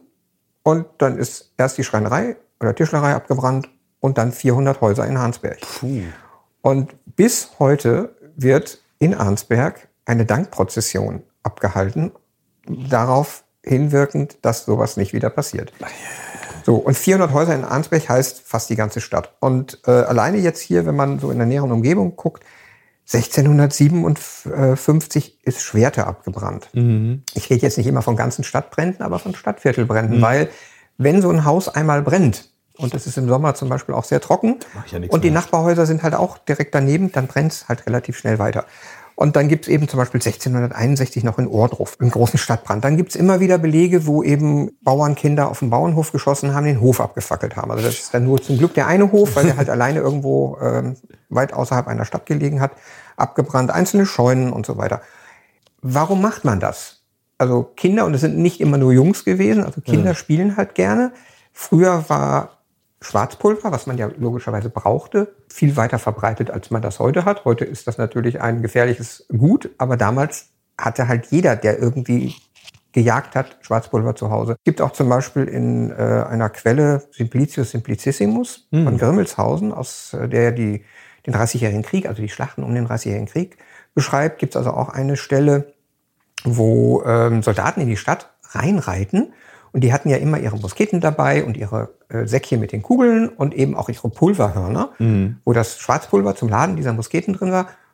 Und als sie in die Stadt reinkommen, stehen da ganz viele Kinder und betteln um Schwarzpulver. Weil ah. sie, also die halten ihre Hände auf und betteln um Schwarzpulver, weil sie damit dann zu Hause mit ihren Schlüsselbüchsen schießen wollen. Also das sind auch schon so Quellen, wo man dann denkt, boah, warum ist da früher eigentlich nie drüber jemand gestolpert? Weil wie gesagt, ich habe vor 10, 12 Jahren das erste Mal im Internet dazu geguckt und mhm. habe einiges gefunden. Und dann habe ich es jetzt eben letztes Jahr nochmal neu gemacht, weil ich einen neuen Beitrag noch geschrieben habe. Bin fast ertrunken in Quellen, mhm. die plötzlich auftauchen. Und das geht dann weiter, dass man eben solche Schlüsselbüchsen äh, nicht nur als spielende Kinder, sondern die wurden beim Neujahrsschießen, wir hatten jetzt ja gerade mhm. Neujahr, beziehungsweise Silvester, also dieses Ballern in der Silvesternacht, das gab es auch schon im 17. und 18. Jahrhundert und dazu hat man unter anderem also einmal mit Gewehren und Pistolen geschossen und die Kinder haben halt mit Schlüsselbüchsen geschossen. Und dazu gibt's dann eben auch wieder die Berichte, dass dann hinterher Kinder ohne Hände rumliefen und sich die Finger abgeschossen haben, weil die explodiert sind oder äh, aus Versehen den anderen Kindern ins Gesicht geschossen haben und so weiter und so weiter. Und deshalb gibt's schon seit dem 18. Jahrhundert Verbote für das Neujahrsschießen oder zu Ostern gab's das auch in anderen Gegenden. Äh, oder dass man eben, und da wird's dann wirklich gruselig, eben keine klein gehackten Bleistücke damit reintut, weil das äh, vergrößert sozusagen die Wirkung des Ganzen. Naja. Wenn man sowas dann abbekommt, wird's natürlich dann schon sehr gefährlich. Ja. Also da gibt's eben, wie gesagt, schon im 18. Jahrhundert Verbote, im 19. Jahrhundert rauf und runter, das eben unter preußischer Regierung, aber auch in Österreich, ähm, wo man dann im Netz eben inzwischen diese ganzen Verordnungen findet als Quelle, digitalisiert. Und wenn man da das dann äh, eingibt, also sucht Schlüsselbüchse, da findet man unendlich viel.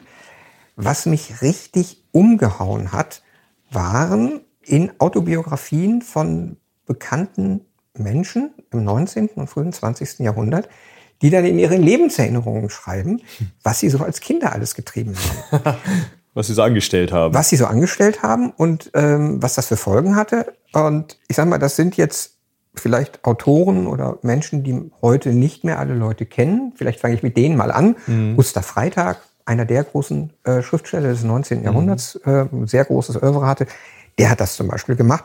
Ludwig Ganghofer Sagt mir jetzt auch nichts. auch ein bayerischer ähm, Volksdichter sozusagen, der also so viel so Heimatliteratur geschrieben hat, also Romane. Aber Ganghofer ist eben schon, ich sag mal, äh, im 19. Jahrhundert eine große Nummer. Hoffmann von Fallersleben, Oh, ja. den, kennt man vielleicht schon. Theodor Fontane Ja, den kennt man kennt auch. man auch. Und, und das finde ich ist eigentlich so, ähm, ja, für mich so die, die wichtigste und schönste Quelle, Wilhelm Busch. der Maler und Zeichner Ja. und Karikaturist. Und der beschreibt in seinen Lebenserinnerungen, wie er das gemacht hat, nämlich äh, ein Kumpel von ihm hat einen Kirchenschlüssel geklaut. Also das kommt eben in den Quellen auch vor. Woher haben die Kinder überhaupt diese Schlüssel? Ja. Je größer, desto besser. Und ähm, also Fontane schreibt zum Beispiel, dass er so in einer, Art Jugendbande, heute würde man sagen Gang, war, die nur durch die Stadt gezogen sind und in allen öffentlichen Gebäuden die Schlüssel geklaut haben, wenn sie zufällig drin gesessen haben. Also wirklich so Zitat, kein Kirchen- oder Klosterschlüssel war für uns sicher. Dann sind die nach Hause gegangen, haben ähm, da rein äh, gefeilt und haben die, das ganze Ding eben vorbereitet. Und bei Wilhelm Busch war es so, dass er ähm, dann auf dem Dachboden von seinem Vater aus einer Büchse Schwarzpulver geklaut hat. Und dann hat eben sein Kumpel auch noch klein gehacktes Blei in diesen Schlüssel gefüllt und dann haben die halt rumgeballert. Er muss so sechs oder sieben gewesen sein. Und dann beschreibt er das so schön, ähm, als das dann rausgekommen ist. Da hat der Vater ihm mit dem Rohrstock viele Runden um sich selbst drehend geprügelt, Komma, danach bin ich kein Soldat äh, und kein Jäger geworden. Also das hat ihn sozusagen traumatisiert, diese Strafe des Vaters. Und die letzte Bildergeschichte, die Wilhelm Busch im hohen Alter gemacht hat, das ist äh, das Buch oder die Geschichte Maler Klecksel. Und in diesem Buch, und das ist eine der ganz wenigen Bildquellen, die es überhaupt gibt, ähm, wird eben der Protagonist Kuno, ein kleiner böser Junge, der schießt ähm, vor der Tür des Lehrers Bötel mit so einer Schlüsselbüchse. Man sieht wirklich diesen Schlüssel und wie er die anzündet und knallt. Der Bötel erschreckt sich zu Tode. Das ist sozusagen die Abrechnung äh, Wilhelm Busch mit diesem Kindheitstrauma. Äh, ich schließe mit Schlüsselbüchse, werde danach verprügelt und ich weiß eigentlich, dass es sehr böse ist, weil ich sag mal, wenn man da wirklich so gehacktes Blei reintut, ähm, das kann schon ganz übel ausgehen. Ja, glaube ich, da will man nicht auf dem anderen Ende stehen. Nee, und äh, also dementsprechend sind diese Schlüssel, und jetzt kommen wir sozusagen ähm, zu den Schlüsseln, der hier in der Ausstellung liegt, oder zu den archäologisch geborgenen Schlüsseln zurück. Im Normalfall denkt der Archäologe oder derjenige, der auch so ein äh, Stück in ähm, Museumsbesitz hat, das ist ein normaler Schlüssel, damit schließe ich was auf oder zu. Ähm, das hat was mit äh, Alltagskultur zu tun, mit, äh, wenn man was verschließt, hat man ja einen Grund. Also man will eine Tür schließen, damit da keiner reinkommt oder dass keiner rauskommt. Oder eine Truhe, viele dieser Schlüssel sind halt auch Truhenschlüssel. Ähm, weil früher gab es ja weniger Schränke, sondern die Leute hatten ihren Besitz, ihre Kleidung in so Truhen mit einem Deckel und da war ein großes Schloss dran, weil da war eben sozusagen das Wichtigste, was sie hatten, drin verschlossen. Wenn jetzt so ein Schlüssel eine Kerbe hat und man findet ihn bei archäologischen Grabungen oder was weiß ich, wo auch immer, den einen, der hier auch noch liegt, den habe ich halt letztes Jahr bei eBay äh, im Netz gekauft. Da war sogar noch eine Papierdämmung drin, das Schwarzpulver war wohl rausgefallen. Ähm, auch Schlüssel 18. Jahrhundert, wann auch immer die Kerbe reingekommen ist, das kann 19. sein. Man hat natürlich auch alte Schlüssel genommen. Also Ja, wenn ich einen Schlüssel aus dem 17. Jahrhundert habe, dann heißt das nicht, dass das ein Schlüsselbüchse aus dem 17. ist. Ähm, das kann eben auch ein geklauter Schlüssel von einer Kirchentür sein und ist schon 200 Jahre alt. Aber dann wird dieses Objekt eben zu einem ganz anderen, ja, äh, ein ganz anderer Hintergrund, der plötzlich sich auftut. Damit haben Leute vielleicht geschossen, vielleicht auch nicht. Da ist jemand verletzt worden. Damit ist ein Haus abgefackelt, eine ganze Stadt abgefackelt. Also dementsprechend wird da so ein sehr unscheinbares Objekt spricht plötzlich zu uns, aber eben nicht von, von, vom Objekt selbst, sondern man muss eben die äh, entsprechenden schriftlichen Quellen haben. Und das ist eben ähm, was, was ich total spannend finde, dass in den Quellen, den historischen Quellen, die man jetzt über Internetportale zur Verfügung hat, ich gehe jetzt nicht nur über die normalen Suchmaschinen, man kann ja in allen möglichen Bereichen suchen, dass man jetzt sozusagen sich äh, Wege auftun, die man früher nie hätte finden können. Also diese ganzen Quellen, weiß ich nicht, 50, 60, 70 Quellen, die ich äh, in einem Aufsatz dazu verwendet habe, da hätte ich wahrscheinlich keine beim, in Anführungsstrichen, analogen Suchen gefunden. Weil ähm, jetzt kann ich wirklich gezielt gucken, auch wann sind die ersten Erwähnungen, wann taucht der Begriff überhaupt auf, wo taucht er auf, in welchem Zusammenhang. Es gibt auch ein äh, Sprichwort aus dem 16. Jahrhundert, was in verschiedenen Publikationen eben im 16. Jahrhundert äh, vorkommt, wo es darum geht, ich übertrage das jetzt mal, aber nicht als wörtliches Zitat, mit Schlüsselbüchsen schießen ist so, wie wir die Redewendung äh, mit Kanonen auf Spatzen schießen. Das heißt also, wenn ich mit äh, einer Schlüsselbüchse in die Schlacht ziehe, dann kann ich nichts ausrichten. Ja. So, und ähm, also auf der einen Seite eben diese mit großen Kanonen schießen, auf der anderen Seite mit Schlüsselbüchsen. Also das ist auch eine, Quelle, wo jetzt keine Katastrophe erwähnt wird, sondern das war umgangssprachlich bekannt. Die Leute im 16., 17. und 18. Jahrhundert wussten, wenn man Schlüsselbüchse sagt, was ist das überhaupt? Und dieses Wissen ist im Nachhinein dann irgendwann in Vergessenheit geraten, weil es heute keiner mehr macht. Aus guten Gründen, weil das ist eben auch im Zweifelsfall saugefährlich. Ja. ja, aber es ist ja trotzdem etwas, was völliger Alltag war, wahrscheinlich so alltäglich, dass es gar nicht mehr so in, in Quellen vorkommt, die das alltägliche Leben beschreiben im Sinne von, ich beschreibe es mal für die, für die Zukunft, für Leute, die es. Also das ist, ähm, wie gesagt, das, das Lustige ist eben auf der einen Seite diese ganzen Verbote, also wie gesagt, preußische äh, Verordnungen hier und da und in irgendwelchen Städten so vorwegen, äh, dies wird verboten und das wird verboten. Also es ist nicht so, dass nur das Schließen mit Schlüsselbüchsen verboten wird, sondern eben, das ist eine äh, Auflistung von ganz vielen Dingen, weil einmal Ruhestörung ist das eine, äh, aber eben auch Verletzungsgefahr für die Jugendlichen selbst. Weil, ne, Ja. ich sag mal, äh, so eine Hand weg, früher war die weg, heute könnte man sicherlich noch äh, mit Chirurgie ein bisschen was machen, aber damals, das war halt Katastrophe.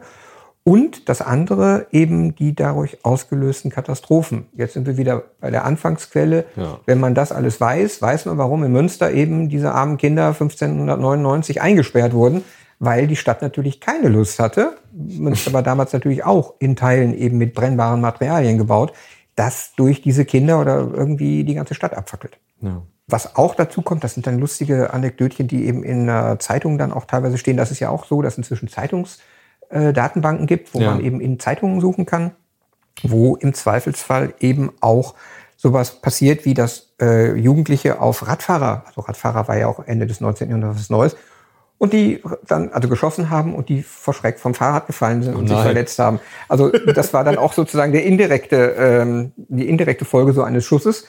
Klar gibt's heute genug Möglichkeiten, auch solche Knallkörper zu machen, aber das, was man heute so als fertiges Feuerwerk kaufen kann, das gab's ja damals noch nicht. Und deshalb war sozusagen dieses Rumknallen und Rumballern, da haben sich die Leute natürlich nicht viel bei gedacht. Das war halt ein Scherz. Aber Scherz, der eben im Notfall in ganz bösen Ernst enden kann. Bitte nicht nachmachen. ja, das ist auf jeden Fall etwas, da wäre ich jetzt auch noch drauf gekommen. Wir haben es ja jetzt auch nicht so akkurat beschrieben, dass man es nachbauen kann, aber Ja. wahrscheinlich mit den Fotos ist es jetzt nicht so hochkompliziert, wenn das ein Sechsjähriger hinkommt. Das ist, das ist das Schlimme. Gut, heute einen Schlüssel aus dem 18. Jahrhundert zu gucken oder einen, einen Hohlschlüssel. Also die heutigen Schlüssel funktionieren alle nicht, weil wir Ja. haben heute Vollschlüssel. Ähm, also die normalen Haustürschlüssel Mhm. sowieso nicht, aber selbst wenn man irgendwie eine Kommode hat oder sowas, die schon irgendwie 100 Jahre alt ist, das sind meistens auch Vollschlüssel und die winzig kleinen Schubladenschlüsselchen, da kriegt man dann so ähm, Mikrogrammspuren von Schwarzpulver rein, das lohnt sich auch nicht. Aber so einen richtig schönen großen Schlüssel äh, hat's heute in der Regel eigentlich nicht. Aber wie gesagt, äh, sollte man vielleicht nicht nachmachen, weil die Folgen können halt schlimm sein. Ja, und falls ihr ein Kirchenportal habt, nehmt den Schlüssel mit. Genau. Alles klar, ja. Vielen Dank und äh, dann gehen wir zurück ins Museum. Ja, weiter geht's mit der 501. Und wie man unschwer erkennen kann, wenn man hier vorsteht, wie gesagt, ihr könnt gerne in die Shownotes gucken und euch die Bilder dazu angucken, stehen wir vor den Überresten eines Baumes, genauer gesagt vor einer sogenannten Baumscheibe. Ja, Das heißt, das ist eben ein Stück des Stammes in Scheibenform, was rausgetrennt worden ist. Und ja, Also bei Baumscheibe denke ich immer an so Mittelalter-Restaurant. Die hatten nicht genug, äh, um, um einem jedem ein Brot hinzuwerfen als Teller, sondern sie nehmen mal irgend so ein Stück Buche. Ja, haben sie so eine, irgend so Buche aus dem Wald geholt, in Scheiben geschnitten und dann legen sie das vor dir hin. das wird hier jetzt sportlich. Ein großes Essen. Spanferkel. Ja. Ja. Ochse eher. Ochse, Der genau. ganze Ochse am Spieß. Also, ich sag mal, die Baumscheibe hat einen Durchmesser wie der Sarg gerade. Also es ist schon, weiß nicht, was sind das? Anderthalb Meter? Ja, 1,60, 1,70 hat die. Ja. Auf dem, ähm, auf dem Schild hier steht drauf Baumscheibe mit langer Geschichte. Das finde ich eine gute Beschreibung, muss ich sagen. Zumindest hat dieser Baum ob seiner Größe doch sehr viel miterlebt. Also im Vorgespräch hast du eben erzählt, du hättest mal die Jahresringe gezählt. Ja, die kann man tatsächlich äh, noch halbwegs gut äh, erkennen. Ja. Und äh, es gab auch, auch einen äh, Holzwissenschaftler, die auch nochmal professionell gezählt hat. Also äh, so um 1755, 60 ist der Baum wohl gepflanzt worden oder auch von sich aus aus dem Boden gekrochen. Ähm, das weiß man nicht so genau. Im Schlosspark von Elverdinge bei Ypern in Belgien und ist 1995 gefällt worden. Also äh, so 240 Jahre fast auf dem Buckel gehabt. Ist eine Eiche, die hält ja auch einiges aus und wächst auch ganz ordentlich. Also das ist schon ein ordentlicher Baum gewesen, zum Schluss zumindest. Aber es sind einige Spuren der Zeit, die man jetzt hier so sieht. Also klar, außenrum ist es so ein bisschen angegriffen, aber das ist ja, glaube ich, einfach normal, wenn der eine Zeit lang liegt. Und es sind noch so ein paar, ich weiß nicht, ist das Pilz oder so. Also so ganz, ganz hundertprozentig sieht es außenrum nicht mehr aus.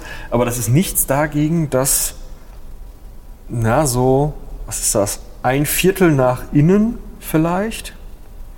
Ja, vielleicht Kommt auch ein an, bisschen von mehr. wo man ein, jetzt ein guckt, Drittel, ein ne? Viertel, wenn man von außen schaut nach innen, da wirklich große Narben von, also Löcher eigentlich wirklich und, und auch Schwärzungen in dieser Baumscheibe drin sind. Das ist, Ungewöhnlich. ja, also das hätte ich jetzt bei einem Baum nicht erwartet und dass der Baum das überlebt, nur auch nicht unbedingt. Ja, üblicherweise kennt man höchstens so Faulstellen, wenn irgendwas so wirklich braun ist und hohl wird und dann so löchrig ist, dass dann, wenn mal ein Baum gefällt werden muss aus statischen Gründen, dann kennt man ja diese, diese äh, Schädigungen, die dann innen sind. Das sieht jetzt ein bisschen anders aus. Gerade jetzt diese Schwarzfärbungen auch dabei. Ähm, und äh, das hat dieser Baumwissenschaftler tatsächlich nachgezählt. Das ist exakt äh, an den Jahrringen 1917, 18. Und äh, da macht es natürlich dann Klick. Äh, Belgien, Ypern 1917, 18, da sind also die großen Flandern-Schlachten des Ersten Weltkrieges. Und äh, dieser Baum stand, äh, wie gesagt, beim Schloss Elverdinge. Das war zeitweise ein Quartier der, äh, der britischen Armee und wurde natürlich dementsprechend auch ordentlich beschossen und äh, auch in Brand geschossen. Und ähm, die Bäume, die dann nah am Gebäude standen, haben es gleich auch mit erwischt. Also wir haben hier äh, sowohl Feuerschädigungen als auch sicherlich äh, vielleicht ein paar Metallteile, die öfter mal in solchen äh, Bäumen dann einschlagen. Und äh, in diesem Fall ist es tatsächlich so, dass der Baum das geschafft hat, das zu überleben, was bei der Größe der Verletzung schon ziemlich verwundert, aber er hat ordentlich Kraft gehabt anscheinend und äh, konnte das Ganze dann äh, ja, überwuchern und weiter, weiterleben. Noch weitere, immerhin 70 Jahre hat er geschafft. Ähm, und äh, eben wie gesagt, diese äh, Schwarzfärbung sind teilweise auch eben von, wenn ein, ein Baum ein Objekt umschließt, äh, dass er dann entsprechende Stoffe aus, ausschüttet, die das Ganze dann eben auch äh, ja, sicher machen für den Baum sozusagen, dass er das umschließen kann. Äh, und es sind natürlich auch, auch Brandspuren sicherlich äh, von diesem Beschuss und diesem Brand da. Also man sieht tatsächlich einmal rundum um diesen, äh, um ungefähr die Hälfte der Scheibe, dass da eben schwere Schädigungen zu der Zeit da waren und äh, ist dann sicherlich äh, auch zu Recht erstaunt, wie der das geschafft hat. Ähm, Also das ist sozusagen die Seite zur Explosion hin, kann man sagen, oder zum, zum Beschuss oder wie auch immer. ja, da wo, wo halt wirklich dann äh, der Brand wahrscheinlich auch den Baum hochgeklettert ist oder ähnliches und die andere Seite ist dann deutlich glimpflicher davon gekommen. Also man kennt das ja vielleicht so Bilder irgendwie aus Parks, wo dann vielleicht mal so ein, so ein eiserner oder, oder so eine, ein Zaun oder sowas von einem nahen stehenden Baum so umwuchert wird oder Ja. eingeschlossen wird. Ähm, in dem Fall ähm, ist es denn so, dass man auch wirklich noch Objekte gefunden hat, die diese Löcher hinterlassen haben? Oder ähm, ist, das, ist das quasi so, wie wir das jetzt hier vor uns sehen, geschnitten worden? Also in dem Fall ist tatsächlich nichts gefunden worden dort. Äh, Es gibt aber äh, durchaus äh, Bäume, da steckt heute noch ein Gewehrlauf drin zum Beispiel. Der ist, der ist überwuchert worden. Oder ein, ein Blindgänger, auch Oh. also ein Granatteil noch letztendlich drin. Und äh, wir kennen das vor allem natürlich aus dem Zweiten Weltkrieg, äh, wo die Bomberverbände natürlich ordentlich äh, was abgeschmissen haben an Metall. Also es gibt ganze Waldgebiete, zum Beispiel in Nordrhein-Westfalen, wo jedes Sägewerk sagen wird, ah, nee, nicht aus der Gegend, da mache ich mir mal eine Säge kaputt. Das hatten wir auch schon mal bei einer anderen Ausstellung, wo wir es äh, eigentlich sägen wollten für, für eine Rekonstruktion und hätten dann auch äh, vom Land NRW großzügig äh, die Eichen aus den Wäldern bekommen. Und das Sägewerk, Sägewerk hat gesagt, nee, das ist uns die Säge zu teuer, die machen wir damit kaputt. Da ist also die Gefahr ganz groß, dass da irgendwelche Granatsplitter, Bombensplitter drin sind. Und hier war jetzt keins drin, aber das äh, gibt es also ganz häufig, gerade natürlich in Konfliktgebieten, wo halt die Natur, was natürlich im Vergleich zu Menschen immer sehr stark in den Hintergrund geht, klar, auch ganz stark gelitten hat. Also wenn man sich diese Kraterlandschaft da in Ipan anschaut, ähm, da gibt es ja ganz tolle Luftfotos zu der Zeit schon, äh, mittlerweile auch ein, ein Server äh, der Uni Gent, wo man diese ganz, ganz flächig für Flandern sehen kann, mit den einzelnen Schlachten, wie weit dann diese Kraterlandschaften vorgehen. Das ist schon echt äh, erschreckend. Also es sind wirklich Mondlandschaften. Und äh, also ein heiler Baum äh, ist da selten zu finden. Und äh, es gibt am Anfang noch äh, so Betonbäume. Also die Franzosen setzen sowas ein, zum Beispiel, dass sie also Bäume nachbilden aus Beton. Das soll dann wie so ein, äh, so ein Krüppelstumpf aussehen und da machen die Beobachtungsposten rein. Ah, Oder sie sitzt bauen so Baum. Baumhäuser ganz oben, so ein paar Latten, wie man das so zum Spielen macht, nur halt in ganz großer Höhe und von da oben beobachtet man dann eben äh, den Feind oder ähnliches. Aber natürlich, klar, wenn der Feind das mitkriegt, dann ist der Baum auch bald weg. Deswegen, also die Natur hat da auf jeden Fall immer so das Nachsehen gehabt, auf jeden Fall. Aber das heißt, man hat dann auch relativ schnell angefangen, die Wälder mit der Artillerie zu roden. Ja, also die, was im Weg war, was in diesem, weiß ich, ein paar hundert Meter breiten Streifen war, der ja jeden Tag neu umgepflügt wurde. Da stand kein Stein auf dem anderen, da war auch kein Baum mehr da. Das war wirklich alles tot. Ich wollte gerade sagen, wer aktuelle Bilder aus den, aus den letzten ähm, ein, zwei Jahren aus der Ukraine gesehen hat, so zum Beispiel um Bachmut rum oder sowas, das sieht ja da genauso aus. Das ist ja auch wirklich nur noch eine unwirkliche Kraterlandschaft, wie du das gerade schon gesagt hast. Also äh, da kann man sich gut vorstellen, dass, dass Bäume und sämtliche Pflanzen oder aber auch Tiere es da natürlich sehr, sehr schwer haben. Zu diesen Bäumen, tatsächlich habe ich in einem anderen LWL-Museum auch schon diese Geschichte gehört davon, ähm, in Hagen, das Freilichtmuseum. Äh, die brauchen seit Jahren eine große eicherne Welle, um ein Wasserrad wieder in Betrieb nehmen zu können. Und da hat auch das Land NRW gesagt, kein Problem, wir haben hier massenhaft Eichenwälder, super dick, alles cool. Und auch da kriegen sie keinen Baum raus, weil niemand ihnen den sägen möchte, weil auch da die Angst zu groß ist, dass da irgendwie einem die Säge um die Ohren fliegt oder wenn man da selber dann äh, den Baum erstmal fällen möchte, dass dann man vielleicht auch nicht wiederkehrt. Und Methoden, das vorher zu überprüfen irgendwie, das, das Mit einem in, Metallddetektor, aber du weißt ja nicht, Ja. was dann drin ist. Ja, gut, das stimmt. Aber ist wahrscheinlich dann auch einfach Kosten-Nutzen-Faktor zu hoch. Ja, Wir hatten ja mal von, äh, zu, zur 200. Folge, wie gesagt, wenn ihr die auch noch nicht gehört habt, gerne reinhören. Da waren wir ähm, im Museum zur Varusschlacht und haben uns auch mit einem Stefan unterhalten. Wird jetzt Und- Tradition. Ne? Genau, wir haben schon, wir haben schon eben gesagt, wir müssen dann für die 400 eigentlich auch nur in ein Museum fahren, wo es jemanden gibt, der Stefan heißt und uns das erklären kann. Äh, Das war ja kurz bevor die diesen ähm, Schienenpanzer gefunden haben, Ja. diesen römischen. Äh, Und da haben sie uns auch erzählt, wie sie den ausgegraben haben und dann diesen Erdblock, in dem das Ganze drin war, erstmal scannen mussten. Äh, Und dass das schon eine Riesenprozedur war. Ich kann mir vorstellen, dass es dann bei einem, einem Baum äh, den man dann auch vielleicht in Anführungsstrichen nur für die Nutzung einer solchen Welle benutzen möchte, auch äh, nicht besonders praktikabel. Also es ist sicherlich jetzt auch ein, ein Zeichen eben dafür, dass dieser Krieg irgendwann zum Stehen kommt. Deswegen durchflügt, durchflügt man ja dann die ganzen Landschaften mit Granaten. Wenn das so ein Bewegungskrieg ist, wie größtenteils des Zweiten Weltkrieges, da findet man natürlich solche großflächigen Zerstörungen nicht unbedingt in der Intensität, weil die Front einfach ständig in Bewegung ist. Aber im Ersten Weltkrieg war ja das Besondere, dass sich das erstmals so richtig festgefressen hat. Ja. Und äh, wirklich Monate, teilweise jahrelang auf wenigen hundert Metern hin und her gegangen ist.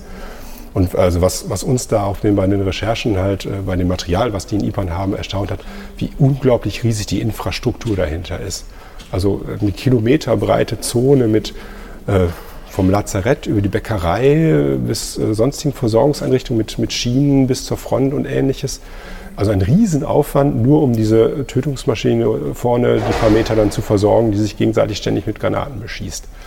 Also äh, da ist archäologisch, Archäologie der Moderne ist da immer. Also machst du ein Loch in den Boden, da ist immer irgendwas. Wenn du Pech hast, Munition, und wenn du Glück hast, gerade nicht. Und ähm, da gibt es auch diese Riesenkrater, wo die die Minen gesprengt haben. Also die haben ja wirklich monatelang mit Bergleuten Minen unter die feindliche Front gegraben, hunderte Tonnen TNT oder sonst was ähnliches da gelagert und dann mit einem großen Boom halt Krater mit mehreren hundert Metern Durchmesser gesprengt, was eigentlich nie wirklich ein militärischer Erfolg war. Deswegen weiß ich nicht, warum das immer noch gemacht wurde, auch nachdem die Ersten schon gesagt haben, bringt doch nichts. Aber das, äh, da gibt es auch noch einige, die sind Blindgänger. Und Oh. äh, da weiß man zwar, wo die liegen, aber äh, sind ja auch ein paar Meter tief. Es ist tatsächlich durch einen Blitzschlag meiner ausgelöst worden. Das ist aber auch ein Sechser im Lotto. Ey. Das, Das, das war äh, richtig fies. Es ist, glaube ich, eine Kuh dabei ums Leben gekommen. Es war halt eine Weide. Zum Glück keine menschlichen Verluste, aber ich könnte mir als Landwirt auch Schöneres vorstellen, als so ein ehemaliges Schlachtfeld zu beackern. Da. Auf jeden Also, Fall. Ja, jetzt ist deine, Wei deine Weide halb so groß. Das ist ein See. Herzlichen Glückwunsch. Scheiße. Ja, also Also gerade Munitionsreste ja tonnenweise da noch. Ja, und wahrscheinlich diese ganzen Unterstände und sowas, alles, was da mal im Angriff verschüttet wurde, ist wahrscheinlich unter der Erde geblieben, oder? Ja. Da hat sich doch keiner mehr irgendwie. Das waren ja auch erstmals so richtig, also diese Blockhäuser, also meterdicke Betonwände zum Teil, ganze verbauen. Also es werden auch Laufgräben natürlich immer wieder ausgegraben, weil es ist halt auch noch eine sehr feuchte Gegend. Äh, Wenn da zu beiden Seiten der, der Eiser oder ähnliches, da hält sich einiges ganz gut und da kann man wirklich doch die Hölzer äh, dieser Schützengräben letztendlich sehen und natürlich auch diese Unterstände, sofern sie nicht komplett umgedreht wurden von der Granate oder so, aber die findet man auf den Feldern ja auch noch stehen, wie aus dem Zweiten Weltkrieg in den Niederlanden gibt es auch immer mal wieder Bunker entlang der Küste. Und äh, in Belgien gibt es auch an der Front noch aus dem Ersten Weltkrieg teilweise, teilweise auch auf den äh, Soldatenfriedhöfen. Friedhöfen ist auch mal so ein, eine Frontlinie mit einem Bunker eingearbeitet sozusagen, um den, darum der Friedhof dann gemacht wurde. Das ist eigentlich schon recht eindrucksvoll. Du sagtest eben, dass, dass das natürlich auch zu einer solchen Zerstörung auch von, von der Natur kommen kann, weil das Ganze eben ja, sich nicht wirklich räumlich großartig verändert hat. Aber auch das zeigt ja, äh, unterstützt das ja, dass, dass man eben die Zeit hatte, diese ba äh, Aufbauten dort zu machen und äh, eben diese ganze Maschinerie und Infrastruktur so, do, so darauf vorzubereiten oder zuzuschneiden, dass eben die Soldaten an der Front mit allem Möglichen versorgt, allem Möglichen ist jetzt ein großes Wort, aber versorgt werden konnten. Äh, Man hatte eben die Zeit dort eine Blockhütte oder einen Bunker oder eine Bäckerei zu bauen, wie auch immer. Das war ja das große Problem des Krieges. Wodurch dann natürlich auch die Waffenentwicklung immer weiterging. Vielleicht können wir jetzt mal ähm, ein Stück weitergehen. Ich habe im Katalog eine Gasflasche gesehen und eine Glasflasche gleichzeitig. Das wundert mich. Ja, können wir mal kurz hingehen? Die ist auch relativ unscheinbar. Ja, äh, meine erste Assoziation war, wenn ich die runterschmeiße, das ist doch blöd, warum baue ich die aus Glas? die ist wirklich unscheinbar, die ist ja. Ich hatte gedacht, die wäre so, so Sektflaschen groß, aber Das ist ja so ein Medizinfläschchen. ja, also vielleicht 100 Milliliter. Ja, und hätte sie jetzt nicht einen Metallkorken sozusagen, also einen Metallverschluss, dann könnte man sie auch für so ein, so ein schickes Essigölfläschchen Ja, äh, genau. halten, wie es heutzutage eigentlich äh, durch die Gegend läuft. Das wäre vielleicht gar nicht so schlecht. Ähm, es ist auch so, dass äh, ja, also Gas ähm, war eigentlich nie drin. Das ist ja das, äh, das vielleicht äh, interpretatorische Problem beim Gaskrieg im Ersten Weltkrieg. Es ist am Anfang Gas und am Nachher ist es eigentlich gar kein Gas, was die verschießen. Das sind also Feststoffe oder äh, Flüssigkeiten, die einfach durch die Sprengladung so fein verstolpt werden, dass sie eben nicht sichtbar sind. Äh, aber eigentlich ist es kein Gas. Also es ist jetzt nicht etwas, ähm, was mit Druck da reingefüllt wird oder so groß. Und äh, aus Glas mussten die Flaschen sein, weil sie halt äh, korrosionsbeständig sein mussten. Also Metall wurde zum Beispiel von der Chemikalie, die hier drin war, angegriffen. Deswegen sind die aus Glas fabriziert worden. Und das ist äh, eigentlich schon ein fortgeschrittenes Stadium, könnte man sagen, dieser Waffenentwicklung. Anfangs hat man ja wie ich riesige Gasflaschen einge, also aus Metall eingegraben und dann auf Kommando aufgedreht, sodass also eine riesige Wolke dann äh, zur gegnerischen Front rüberzog, wenn der Wind günstig stand. So ist also ein Pech. Zum ersten Mal in der Nähe unseres Baumes, wenn Genau. ich mich recht entsinne. Äh, auch äh, bei IPAN in der Nähe, äh, 1915 im April, erstmals ein großflächiger Angriff mit Chlorgas. Ähm, das hat anscheinend äh, die Militärs beeindruckt, dass, äh, die Wirkung zumindest, sodass man also dann in der Folge das immer wieder eingesetzt hat. Ähm, das gab dann eben, ähnlich wie bei dem U-Boot, erstmal so ein paar, in Anführungszeichen, ethische Bedenken. Das ist ja nicht ritterlich, also ein schleichendes Gift, äh, das man vielleicht auch gar nicht so gut sieht und äh, ohne, dass man dabei kämpfen muss und ähnliches. Also da hatten einige Offiziere, gerade auch der älteren Generation, sicherlich noch ethische Bedenken. Aber als sie dann die Wirksamkeit gesehen haben, war das dann nicht mehr ganz so wichtig. Äh, Und natürlich war eigentlich absehbar, dass äh, dieser Vorteil nicht lange auf deutscher Seite sein wird. Natürlich wird der Gegner es auch einsetzen. Hat er dann auch im Herbst des gleichen Jahres dann mit angefangen. Also der, der, der Vorteil war relativ schnell weg. Und dann gab es halt dieses Wettrüsten. Also gerade jetzt äh, und auch unter den Chemikern, man musste immer einen neuen Stoff haben, auf den die Gegenseite eben nicht vorbereitet war. Weil man hat natürlich dann auch Schutzmaßnahmen ergriffen. Es gab Gasmasken, die ersten, die Filter mussten dann immer weiter verfeinert werden, je fürchterlicher eigentlich die, die Gasstoffe waren. Es gab dann auch äh, Stoffe, die äh, über die Haut eingedrungen sind, also wo einem der Filter rein im Gesicht eigentlich gar nichts genutzt hat. Und dann auch äh, ja, Kombi- Kombi-Angriffe mit verschiedenen Chemikalien. Und dazu gehört auch dieses, was hier war, das war das sogenannte Blaukreuz. Ähm, ein Chlorarsen-Kampfstoff, Clark genannt auch. Ähm, Klingt ja schon mal unangenehm. ja, wobei ähm, der tatsächlich also unglaublich reizt. Also gerade die, die Luftwege natürlich und man hat das Gefühl zu ersticken. Und äh, das ist der sogenannte Maskenbrecher. Das heißt eigentlich war das erstmal dafür da, dass sich der Gegner die Gasmaske vom Gesicht reißt und dann eben das einatmet, was daneben auch noch verschossen wurde. Zum Beispiel dann Senfgas oder ähnliches, das dann wirklich äh, deutlich äh, tödlich dann auch ist. Das heißt, also um das nochmal eben kurz äh, aufzuklären, das haben wir am Anfang gar nicht gesagt. Wir stehen jetzt hier gerade vor der 508 und ihr hattet gerade schon das Ganze so, ein- so ein bisschen grob beschrieben, aber im Grunde ist es, ich finde, es passt die Beschreibung, wenn man sagt, das er- erinnert irgendwie so ein bisschen an so eine Flasche, die man auch für ein nettes Olivenöl in der Küche stehen haben könnte. Es ist grünes Glas, zumindest ähm, soweit ich das hier erkennen kann, und hat dann eben, wie du schon sagtest, diesen Metallverschluss. Ja, und man vermutet eben überhaupt, dass das überhaupt nicht dahinter. Ne? Und das war dann aber, wenn ich jetzt die Größe der Flasche sehe, eben hast du gesagt, es wurden dann Behälter, ähm, auch Anfangsbehälter gleichzeitig geöffnet, die dann so eine ganze Gaswolke Richtung äh, gegnerische Frontlinie ja, mit, dem, mit Hilfe des Windes eben drücken sollte. In dem Fall war das denn dann so eine, so eine Waffe in Anführungsstrichen, die dann ein, der einfache Soldat in der Tasche mit sich geführt hat und dann im Zweifel benutzen konnte? Oder wie ist das verwendet worden? Also man hat relativ schnell gesehen, dass man eben sehr stark vom Wind abhängig ist bei diesem Gasablasen und ist dann übergegangen zu Granaten. Also man hat es direkt an die fe- feindliche Frontlinie geschossen. Und diese Flasche war in einer Granate, umgeben okay. von äh, Explosionsmaterial halt. Und wenn das dann explodiert ist, ist die Flasche natürlich sofort mit zerfetzt worden. Und das äh, wurde dann halt ganz fein zerstäubt, eben verstreut. Ähm, man hat auch versucht, äh, möglichst geruch- und farblose Mittel zu nehmen, damit eben der Gegner nicht weiß, dass da gerade neben ihm keine normale Sprenggranate, sondern eine Gasgranate explodiert ist. Das merkt man dann erst, wenn man eben die Wirkung mitkriegt. Und das war dann auch gewollt, dass also dieser ständige psychologische Druck da war, äh, dass möglicherweise der nächste Gasangriff komplett unbemerkt äh, daneben dann stattfindet.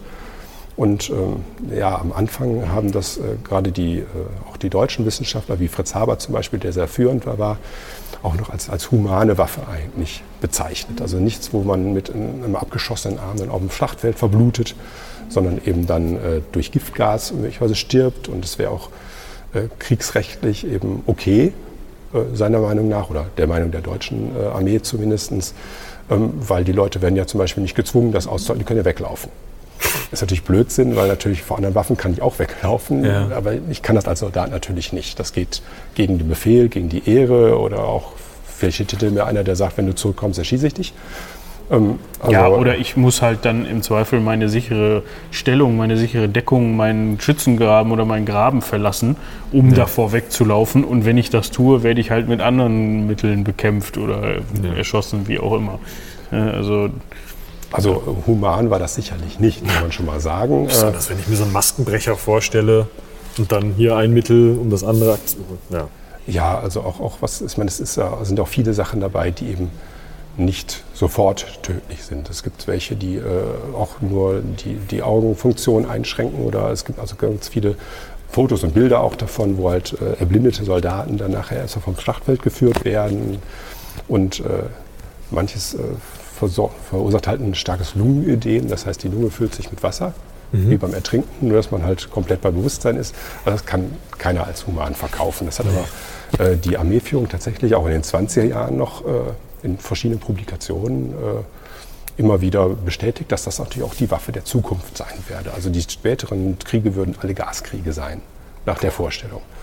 Und äh, gut, das hat natürlich auch ordentlich Schrecken ausgelöst und der Zweite Weltkrieg war dann eben kein Gaskrieg wie angekündigt, weil alle Seiten eigentlich Angst davor hatten, weil jeder wusste, der andere hat das auch. Wenn wir jetzt damit anfangen, dann äh, werden die anderen ganz schnell nachziehen und dann wird sich Genau, das wirklich zu einem ja alle, Gaskrieg ne? entwickeln. Ja. Und äh, das wurde ja auch erst äh, in den 70er Jahren dann äh, gebannt sozusagen, aber natürlich haben heute die großen Militärmächte immer noch Giftgas, klar.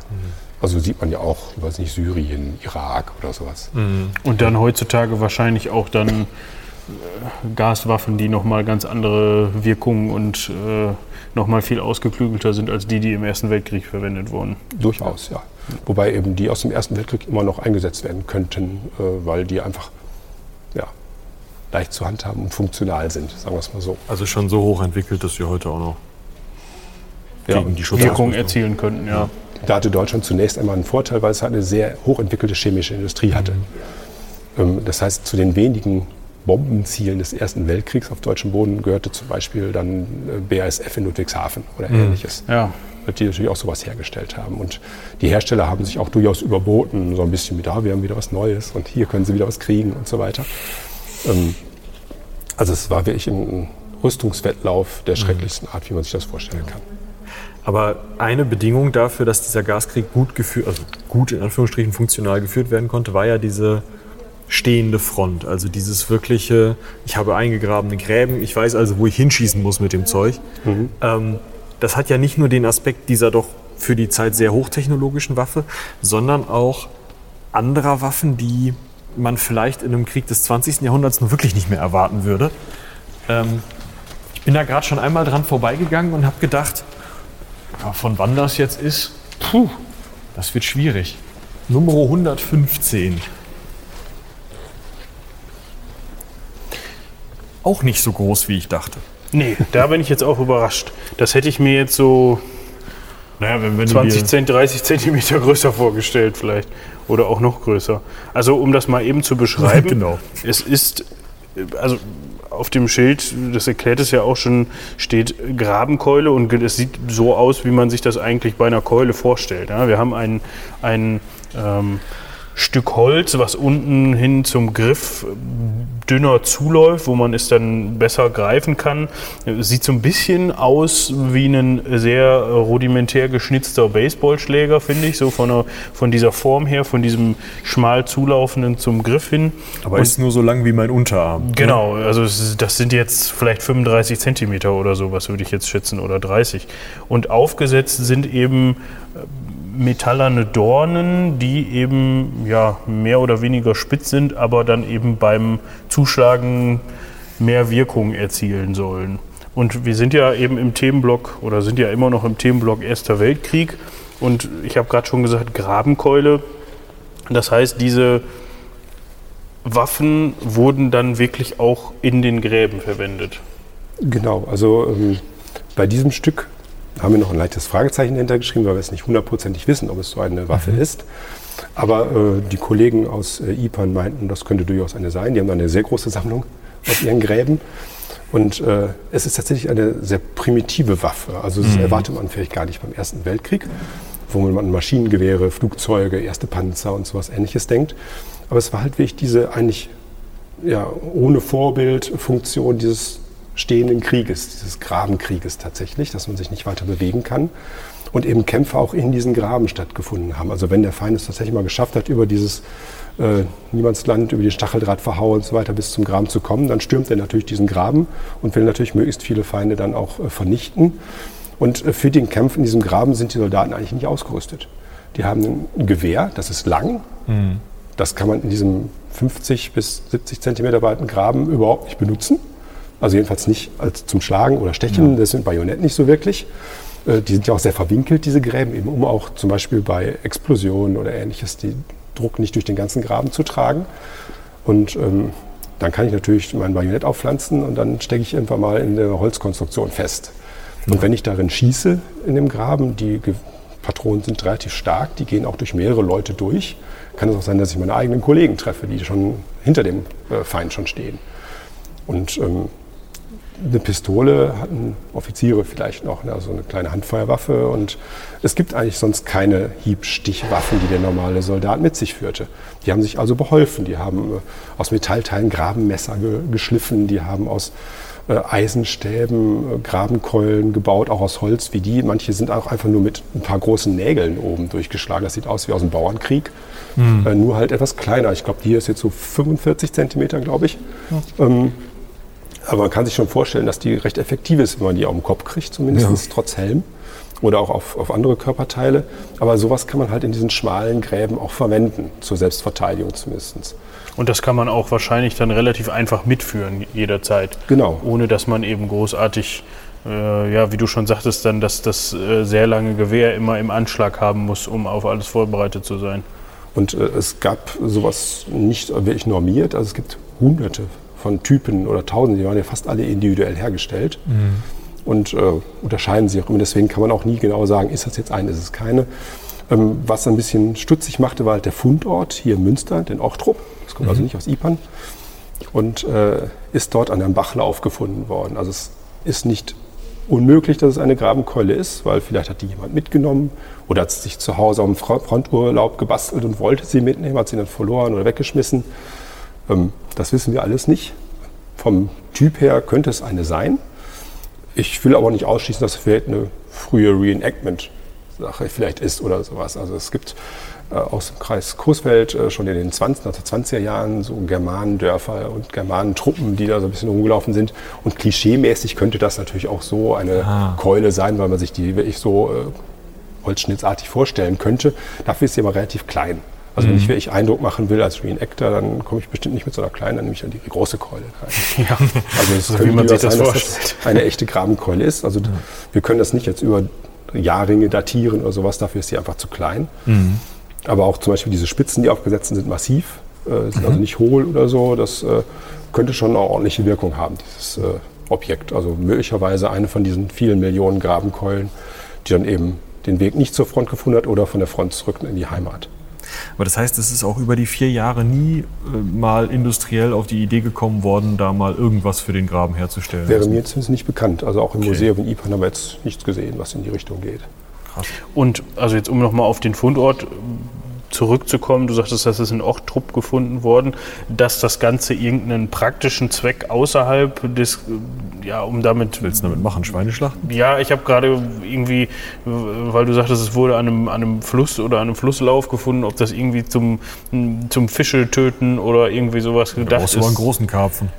Ja, also ich habe jetzt, ich, ich, überle ich, überlege jetzt einfach mhm. nur mal so ein bisschen, das ist auszuschließen, dass man sagt, okay, äh, das in der Form mit diesen aufgesetzten Dornen oder so, das hat man jetzt nicht als. Also ich glaube, gerade die aufgesetzten Dornen werden dafür eigentlich vollkommen übertrieben, weil man ja. einfach einen normalen Stock, flaches Holz oder was ähnliches dafür nehmen könnte. Das wäre jetzt doch ein bisschen Aufwand. Ja, ja. da würde man das würde den Fisch wahrscheinlich ziemlich zerschmettern. Ja, das stimmt. Hm. Aber es ist halt sozusagen also technologischer Rückschritt, um auf einen, einen Fortschritt in mhm. der Kampftechnik eigentlich zu reagieren. Mhm. Am Ende greift man dann doch wieder auf eher primitivere Waffen zurück, weil alles andere eben durch die vorherrschenden Bedingungen so weit eingeschränkt wird, dass man, dass einem nichts anderes übrig bleibt in dem mhm. Sinne. Also wie gesagt, davon gibt es äh, in den belgischen Museen wirklich hunderte Reihen. Also das äh, ist auch eigentlich nichts, was man zwingend nachher wieder irgendwo abgeben muss, logischerweise, was man mitnehmen muss. Viele haben das dann wahrscheinlich einfach liegen lassen und sind gegangen. Ja, klar. Und das ist ja auch etwas, was sich ähm, relativ einfach im Vergleich zu Schusswaffen oder so herstellen lässt. Dementsprechend hat man natürlich auch eine größere Zahl von solchen Dingen wahrscheinlich. Ja, und man hat ja auch eine gewisse Zeit. Also es ist ja gerade dieses äh, ja, nervige, sagen wir so, auch am, am Grabenkrieg, was wirklich an den Nerven zerrt. Du hast ja einmal ein Trommelfeuer, stundenlang Angriffe und dann ist mal wieder tagelang nichts. Mhm. Zum Beispiel, dann, dann gibt es natürlich Langeweile, natürlich immer die Angst, gleich könnte es wieder losgehen. Und in der Zeit kann man natürlich sowas herstellen. Es gibt auch Soldaten, die stellen in der Zeit diese typische Grabenkunst her. Also aus alten Granathülsen basteln sie irgendwas. Oder ähm, das haben wir jetzt auch äh, einmal gesehen. Es gibt äh, gerade bei den französischen Soldaten, äh, die nehmen dann Eichenblätter oder Buchenblätter und machen daraus ganz feine Kunstwerke, in denen die jede einzelne Zelle, also diese Teile, die zwischen diesen Blattrippen sind, mit einer Nadel ausstechen mhm. und äh, halt das, was übrig bleibt, ist dann eine Schrift oder ein Bild oder ähnliches. Also ganz, ganz feine Kunstwerke, die dann in der Zeit entstehen, wenn man halt gerade nicht andere Leute töten muss. Die wiederum hatte ich mir jetzt wesentlich kleiner vorgestellt. ja, ich auch. Also wir stehen jetzt hier vor einer Vitrine, in der sich eins, zwei, drei, vier, fünf, sechs, sieben Klötze, riesengroße Steine ja, und wenn man jetzt befinden nicht um wüsste, wo genau befinden. Zu Ende. Wenn man jetzt nicht wüsste, was man hier vor sich hat, könnte man da auch drüber stolpern und das Ganze links liegen lassen als ja, Feldsteine, beziehungsweise das sind ja, ich weiß nicht, meine Eltern haben sowas an der Einfahrt zum, zum, zum Parkplatz mal hingelegt gehabt, dass wenn man da mit dem Auto nicht langfährt, dass man nicht ins Beet fährt. So, solche Steine sind das, wirklich so ein Riesenklotz. Den kriege ich alleine wahrscheinlich nicht mal gehoben. Ja, also das sind teilweise wirklich naturbelassene Findlinge sozusagen mhm. und das andere ist so ein bisschen äh, eher hergestellt, also gespalten zumindest. Und die wiegen auch, ich glaube der große hier, so 50 Kilo hat der auf ja. jeden Fall. Und äh, ja, gehören halt auch zur archäologischen Grabung. Also hier auf der Karte dazu steht 504 die Nummer, ne, falls ihr im Katalog gucken wollt. Steine aus einer Bestattung. Jetzt frage ich mich, Grabbeigaben schön und gut. Ich habe ja Archäologie auch mal studiert. Irgendwelche Dinge mit ins Grab zu geben, ja klar, gerne. Aber was will ich mit diesen Dingern? Also man kann auch sagen, dass sie an der Stelle, wo sie gefunden wurden, äh, eigentlich gar nicht hingehören. Also ähm, okay. da gibt es diese großen Steine eigentlich nicht in, in, diesem speziellen Hügel, Acker, wie auch immer in der Landschaft, sondern die sind auch wirklich explizit dahin gebracht worden, um sie da zu deponieren. Und äh, jetzt sind Steine natürlich erstmal Steine, also viel Aussage haben sie jetzt erstmal alleine nicht, sondern wirklich nur in dem Zusammenhang damit, dass es sich hier äh, um eine Richtstätte gehandelt hat, also um einen Hügel, äh, wo eine Exekution äh, vollzogen wurde. Und äh, das Ganze aus relativ junger Zeit, muss man sagen, also 1842, die Zeit der ersten Eisenbahn und äh, der Industrialisierung. Und äh, da gibt es tatsächlich dann auch noch öffentliche Hinrichtungen zu der Zeit. Okay. Das Ganze stammt aus Hasefeld im Landkreis Stade. Das hat auch die Kreisarchäologie Stade ausgegraben. Und dort äh, wurde halt im Oktober 1842 äh, eine Frau geköpft. Ähm, also auch die Hinrichtungsmethode, die Öffentlichkeit und so weiter, alles das, was uns eher an deutlich frühere Zeiten erinnern lässt eigentlich. Äh, Im, Im, üblichen Sprachgebrauch irgendwie eher mittelalterlich, da jemanden ähm, irgendwo auf dem Feld zu köpfen. Ähm, ja. ja. also das äh, Strafrecht ist danach auch relativ bald reformiert worden, auch im Königreich Hannover, wozu das gehört. Aber viele Staaten hatten tatsächlich noch die Caroliner äh, als Strafgesetzbuch, also aus dem 16. Jahrhundert tatsächlich. Ja. Da gab es auch noch das Rädern und das Verbrennen und das Ertränken und so weiter. Also offiziell zumindest noch, es wurde nicht mehr unbedingt so angewandt überall, aber äh, das war halt noch das Strafrecht. Und äh, in diesem Fall ähm, ist äh, die Frau auch namentlich bekannt. Ähm, hieß, äh, also sie wurde immer die rote Lena genannt, hieß aber Magdalena eigentlich. Mhm. Ähm, und war zu dem Zeitpunkt, ich glaube, knapp über 40, mhm. äh, als sie hingerichtet wurde. Es ist sowohl menschlich als auch äh, von der Rechtsprechung her eigentlich eher eine tragische Geschichte, könnte man sagen. Was bei Hinrichtung ja meistens der Fall ist, mhm. zumindest. Ähm, also die, die Frau ist äh, mit 20 äh, vergewaltigt worden und dann entsprechend äh, weil es halt die gesellschaftliche Norm war, gezwungen worden, ihren Vergewaltiger zu heiraten, also hm. äh, zwangsverheiratet worden und äh, wurde dann auch äh, ja, ständig malträtiert von ihrem Ehepartner.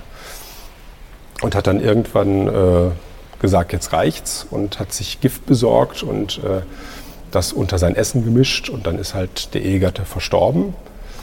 Sie hatte zu dem Punkt auch äh, schon einen anderen Freund, der ein bisschen jüngerer war und hatte auch schon einige Kinder, äh, wahrscheinlich auch von beiden äh, Vätern. Also alles das, was natürlich die damalige Gesellschaft überhaupt nicht akzeptiert hätte. Mhm. Also erstmal sich gegen Gewalt in der Ehe zu wehren, das war doch sowieso üblich. Ähm, und ähm, dann auch noch vielleicht einen Freund zu haben neben dem Ehemann, das geht natürlich überhaupt nicht. Also sie war auf jeden Fall schon eine sehr verrufene Person, ganz unsittlich, was sie da treibt und ähnliches. Und ist dann wegen dem Mord tatsächlich auch äh, schnell verdächtigt worden. Es gab damals schon die Möglichkeit, dass also die Gerichtsmedizin, könnte man sagen, also der Apotheker und ein paar andere Wissenschaftler herausgefunden haben, dass eine Arsenvergiftung vorliegt. Und dann konnte nachgewiesen werden, sie hat dieses Rattengift gekauft, dann und dann bei dem und dem und so weiter und wurde dann auch ah, okay. relativ schnell überführt. Und es folgte ein relativ langer Prozess, ähm, die Richter waren da nicht so wahnsinnig erfahren, könnte man auch sagen. Das ist halt ein ländliches Städtchen, da ist nicht so wahnsinnig viel mit Todesfällen, die auch noch richtig geklärt werden müssen.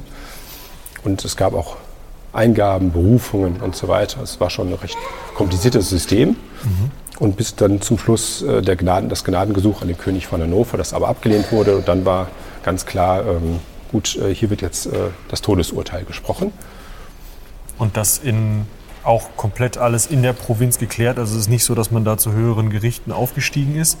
Oder war es so, dass dann das oberste Gericht bzw. der König gesagt hat, nee, und es dann wieder bis nach ganz unten auf die unterste Ebene runtergegeben hat. Ihr müsst aber bei euch da auf dem Feld irgendwo zwischen Stade und sonst was dann bitte die Hinrichtung vollführen. Es war ein eigener Gerichtsbezirk, Hasefeld, ah, okay. deswegen hatten die auch das Recht, sagen wir es mal so, oder die Pflicht, ich weiß nicht, wie man es besser nennen soll, ähm, das da zu verhandeln und auch da zu vollstrecken. Mhm. Aber die Berufung konnte natürlich auch an äh, den König gehen, mhm. auch wenn sie jetzt abgelehnt wurde. Und dann äh, war das tatsächlich auch ein Problem für den Ort, weil die hatten gar keine Hinrichtungsstätte. Da war schon ewig keiner mehr verurteilt worden. Blöd. Es gab auch keinen Bauern, der jetzt sein Feld freiwillig da zur Verfügung gestellt hätte. Man hat ja auch so ein bisschen Sorge, es ist alles äh, ein bisschen spooky vielleicht. Und äh, es gab auch keinen, der freiwillig seinen Karren für den Transport der Delinquentin zum Richtplatz äh, bereitgestellt hat. Der Pfarrer wollte auch nicht dabei sein und den letzten Segen geben. Die mussten also jemand anderen holen. Und einen Scharfrichter hatten die sowieso nicht, da mussten sie sowieso einen von weiter her holen. Äh, wo okay. es halt noch ein bisschen mehr Arbeit für so eine Person gab. Also die waren alle nicht ganz glücklich damit, fühlten sich auch nicht wirklich wohl, auch die Rechtssprechenden sicherlich nicht, weil sie auch so ein bisschen äh, eben vermissten. Man erwartete eigentlich damals, dass dann irgendwann mal die Reue durchkommt. Ja, ich habe es getan, es tut mir leid, äh, ich nehme mein Schicksal jetzt an und äh, werde durch diese Hinrichtung geläutert vielleicht doch zum Herrn kommen oder sowas in die Richtung. Das erwartete man eigentlich dann. Und das hat sie eben nicht erfüllt, diese Erwartung. Sie hat äh, durch die Eingaben sich gewehrt, sie hat äh, die Richter beschimpft, sie hat die Leute verflucht, ähm, was man auch durchaus verstehen kann natürlich in der Situation. Klar. Und äh, ist eben nicht wie das breitwillige Lamm zum äh, Schlachtplatz gegangen, sondern hat wirklich rumgezetert und hat sich gewehrt. Und äh, das fanden die ja schon sowieso nicht ganz passend. Mhm. Und äh, hatten dann eben auch wohl einige Leute Sorge, dass äh, vielleicht nach ihrem Tod auch wieder was auf sie zurückfällt. Also ob sie nicht vielleicht doch dann wiederkommt. Äh, ah. Und äh, da gibt es natürlich dann die Möglichkeit, äh, nach, dem, nach der Hinrichtung dann haben anscheinend die Henkersknechte, die auch gleich vor Ort und an Ort und Stelle begraben haben. Auf dem Friedhof durfte sie ja nicht, auf dem normalen. Also am Richtshügel wird ein Grabur ausgehoben, reingeschmissen in einem Sarg und dann auf den Sarg diese schweren Steine gelegt. Damit eben, falls äh, sie doch noch wieder zurückkommt und ihre Mitbewohner schädigen will, äh, dann eben Probleme hat, den Sarg aufzukriegen. Also sozusagen eine, eine ja, Zombie- oder Vampirsicherung. Genau. Und äh, auf okay. wessen Veranlassung das war, wissen wir nicht. Ob das jetzt ein allgemeines äh, allgemeines Problem war, dass das alle Leute noch dachten, oder fehlt auch nur der Scharfrichter, oder fehlt auch nur ein paar Gerichtsdiener, das wissen wir natürlich nicht, aber äh, gut, in ländlichen Gegenden hielt sich ja diverser, was man heute als Aberglaube bezeichnen würde, äh, relativ lange. Mhm. Wie gesagt, ob das eine allgemein verbreitete Befürchtung war oder nur von einigen Personen, die dann, weiß ich nicht, einen Taler noch zugesteckt haben, mach mal Steine drauf oder so. Mhm. Wissen wir nicht. Äh, es ist aber schon so, dass, also wenn man sich die Grabungssituation anschaut, ähm, der Kopf lag neben den Füßen, also eindeutig die äh, Bestattung dieser Hingerichteten. Und auf dem Kopf lag dann auch ein ganz großer, schwerer Stein ja. auf jeden Fall noch. Dann auf dem Brustbereich noch einige, einer hinten noch. Also den Deckel der hätte auch keine Person mehr so aufgekriegt, wenn keine Erde mehr oben drauf gelegen hätte. Das ist also wirklich eine ja, Wiedergängersicherung tatsächlich. Also der, nur damit, damit man das richtig versteht, das heißt, die Steine lagen auf dem Deckel. Sie lagen nicht auf, der, auf dem Körper der Verstorbenen selber, sondern auf dem Deckel, um diesen quasi zuzuhalten. Also soweit das äh, aus der archäologischen Situation erkenntlich ist, ja. Man kann natürlich das Holz, das vergangen ist, durch ein ganz schmales, dunkles Band noch sehen. Ähm, deswegen also sieht es schon so aus, dass sie zumindest auf dem Deckel gelegen haben. Es gibt auch einen, der hat hier so einen Rostfleck dran. Das wird wahrscheinlich von einem Nagel des Sarges herkommen. Ah. Ähm, und dann sind jetzt auch noch nicht alle Steine, glaube ich. Also ein paar fehlen noch. Ähm, also es war schon ordentlich beschwert zumindest. Und das ist eben dieses, äh, dieser, so ein bisschen Widerspruch der Zeit. ne? Also einerseits haben wir die Moderne, die dann doch wirklich äh, sehr stark durchgreift und andererseits nicht nur im ländlichen Raum diesen Aberglauben in dem Falle. Also es gibt da ein paar Jahre später noch eine Hinrichtung äh, in Stade dann selbst und da gibt es ja auch seit Jahrhunderten dieses, dieses Denken, dass das frische Blut von Hingerichteten gegen Krankheiten hilft.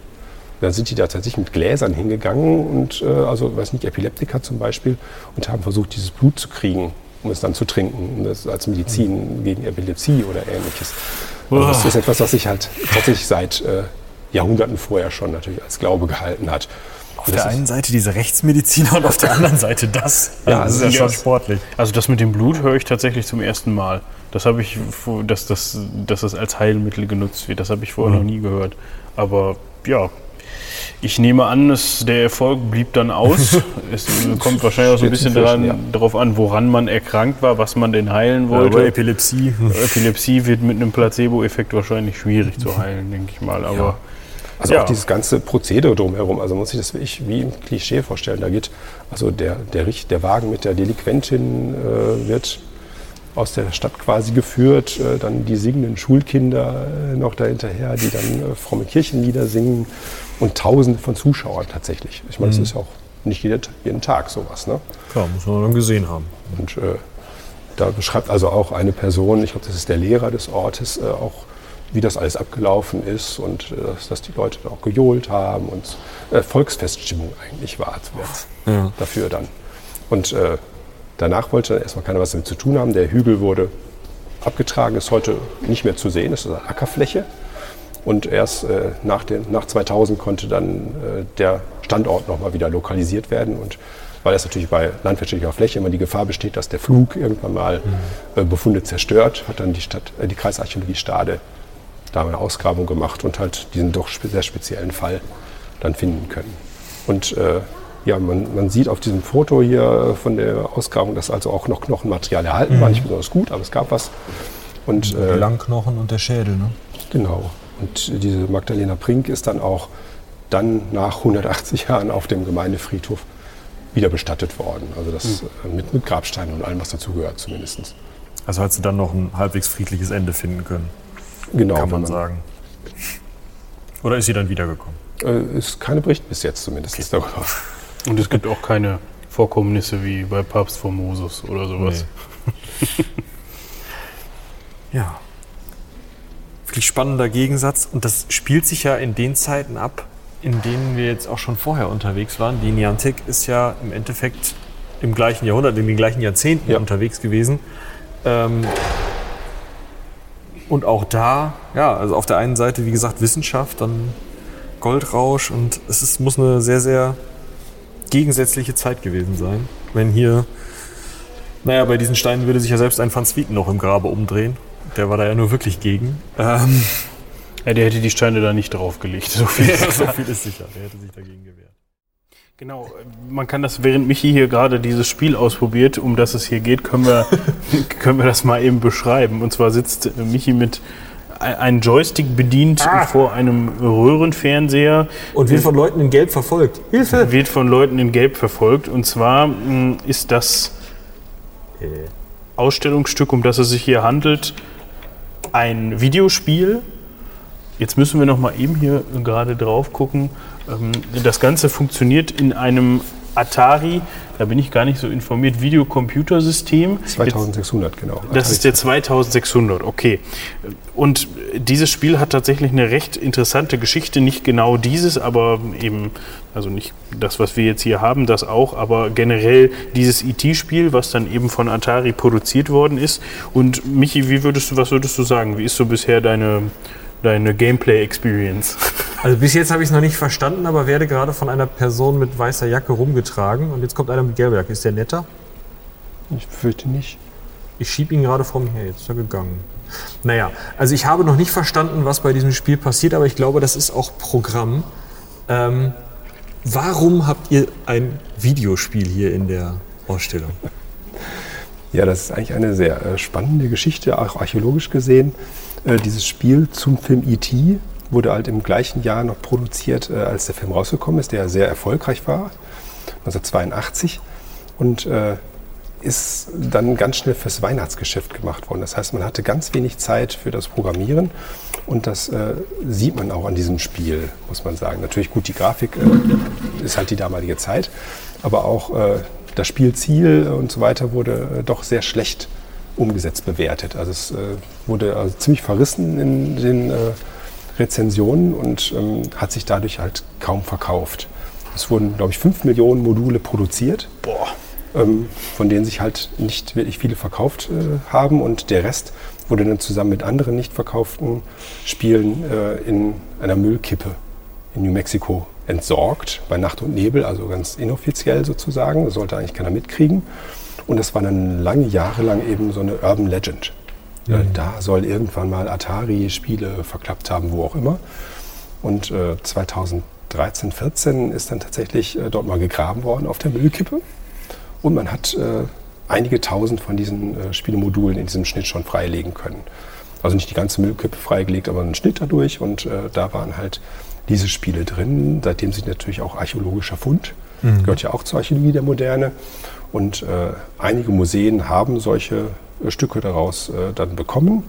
Andere findet man auch heute noch bei eBay. Also wenn man diesen äh, Videospielfriedhof von Alamogordo, äh, da findet man auch noch andere Spiele, jetzt nicht nur E.T. E.T. ist, glaube ich, das begehrteste und teuerste, mhm. aber es gibt auch noch andere, Space Invaders oder sowas ähnliches äh, gibt es dann auch da. Und das ist halt, ja doch, kann man schon sagen, Kult. Also dieses äh, schlechteste Spiel aller Zeiten und dann auch noch äh, hier als archäologischen Fund ist schon ist natürlich was Besonderes, sagen wir es mal so und äh, zeigt aber auch natürlich auch diese moderne Technik ist dann irgendwann mal Archäologie, weil äh, die Archäologie beschäftigt sich ja vor allem mit Hinterlassenschaften des Menschen. Das ist vielerorts halt wirklich Müll. Ja. Das war früher schon Müll, das ist heute noch Müll, nur dass der Müll der Antike natürlich ganz anders attraktiv für uns ist als vielleicht der Müll, den wir gestern entsorgt haben. Aber diese Grenze verschiebt sich immer mehr und äh, heute sind natürlich auch schon aus den späten 1990er Jahren, frühen 2000er Jahren. Das sind schon so die Objekte, die auch teilweise dann bei archäologischen Grabungen geborgen werden. Dazu gehört natürlich dann auch dieses Spiel. Ähm, es gibt einige von diesen Modulen, die äh, zeitweise mal ausgestellt waren, dann wieder zurückgenommen wurden, weil sie halt unglaublich nach Müllkippe stinken. Ja. Also eine Kollegin aus den USA hat das mal gesagt, äh, dass sie das wieder rausgenommen hat, weil eben der Geruch zu stark war.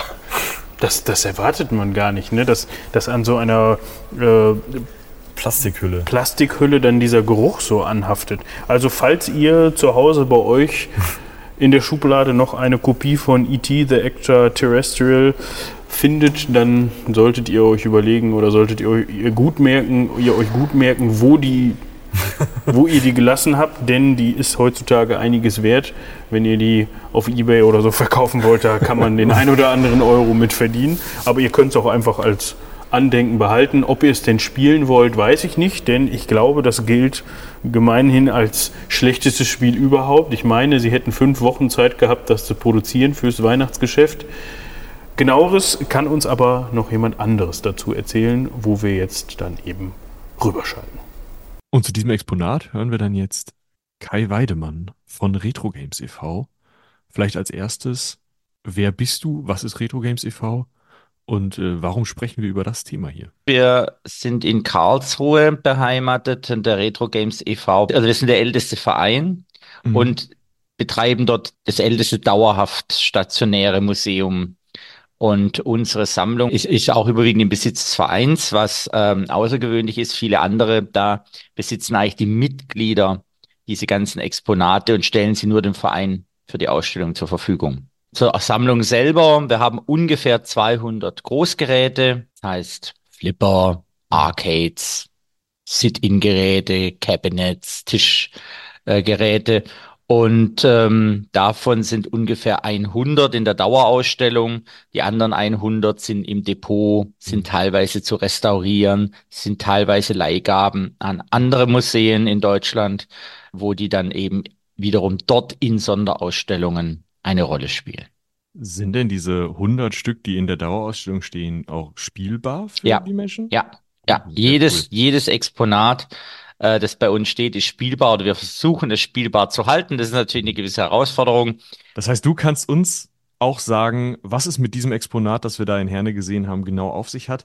E.T. The Extraterrestrial im Museumskatalog wird es als eins der schlechtesten, wenn nicht sogar das schlechteste oder zumindest als, als das schlechteste Spiel bekannt bezeichnet. Also, dass es das wohl schlimmste Spiel ist, das je rausgekommen ist. Wir haben es gespielt, wir haben es nicht verstanden, aber du hast schon im Vorgespräch gesagt, da muss man eingrenzen. Es geht, geht noch schlimmer, wenn ich es richtig verstanden habe. Es ist tatsächlich so, in der Retrospektive sagt man, E.T. ist das schlechteste oder gehört zu den schlechtesten Spielen aller Zeiten. Das, das kommt aber maßgeblich daher, weil genau das passiert, was du beschrieben hast. Als dieses Spiel erschienen ist, Ende 1982, war es eigentlich üblich, dass Konsolenspiele so gestrickt sind, dass sie sehr catchy sind. Eingelegt, angemacht, bisschen rumprobiert und da war relativ schnell klar, was da zu machen ist. Ja. Und E.T. war, glaube ich, eines der ersten Spiele, wo man mal eine Anleitung hat lesen müssen, bevor man verstanden hat, was zu tun ist. Und das hat auch schon mal maßgeblich dazu geführt, dass die Leute gesagt haben, boah, das Spiel ist blöd, da komme ich gar nicht richtig rein, ich weiß ja nicht, was ich tun muss. Dementsprechend hat das natürlich dazu geführt, dass es damals kommerziell kein riesengroßer Erfolg war. Wobei man sagen muss, dass schon eine große Menge dieser Spiele verkauft wurde. Also das ist jetzt nicht so, äh, dass da, dass, dass die überhaupt nicht verkauft wurden. 1,5 Millionen Exemplare ungefähr von E.T. wurden ja verkauft. Ui. Nur wurden leider viele davon auch wieder zurückgegeben. Da kommen wir später dazu, wie es zu diesem Videospiel-Crash kam. Da war mit E.T. in diesem Konglomerat, das das eben ausgelöst hat, weil es eben genau zu dieser Zeit war. Vom Prinzip her würde man sagen, E.T. ist eigentlich ein Adventure Game. Das ist erschienen eben Ende 82 und 82 kam ja auch der Film E.T. ins Kino. Und es ist eigentlich ein Spiel, man würde halt sagen, das ist ein Merchandise. Da hat man also sich die Rechte geholt. Es hat ein Weilchen gedauert, es hat auch viel gekostet, wie das immer so ist. Für das Spiel selber blieb wenig Geld übrig und auch wenig Zeit. Und innerhalb von fünf Wochen ist dieses Spiel runterprogrammiert worden. Und dann kann man sich natürlich schon denken, da gab es nicht viel Zeit fürs Brainstorming, was man da jetzt macht. Und in diesem Spiel sieht man den E.T., der kommt quasi mit seinem Raumschiff aus dem Weltall, landet auf der Erde.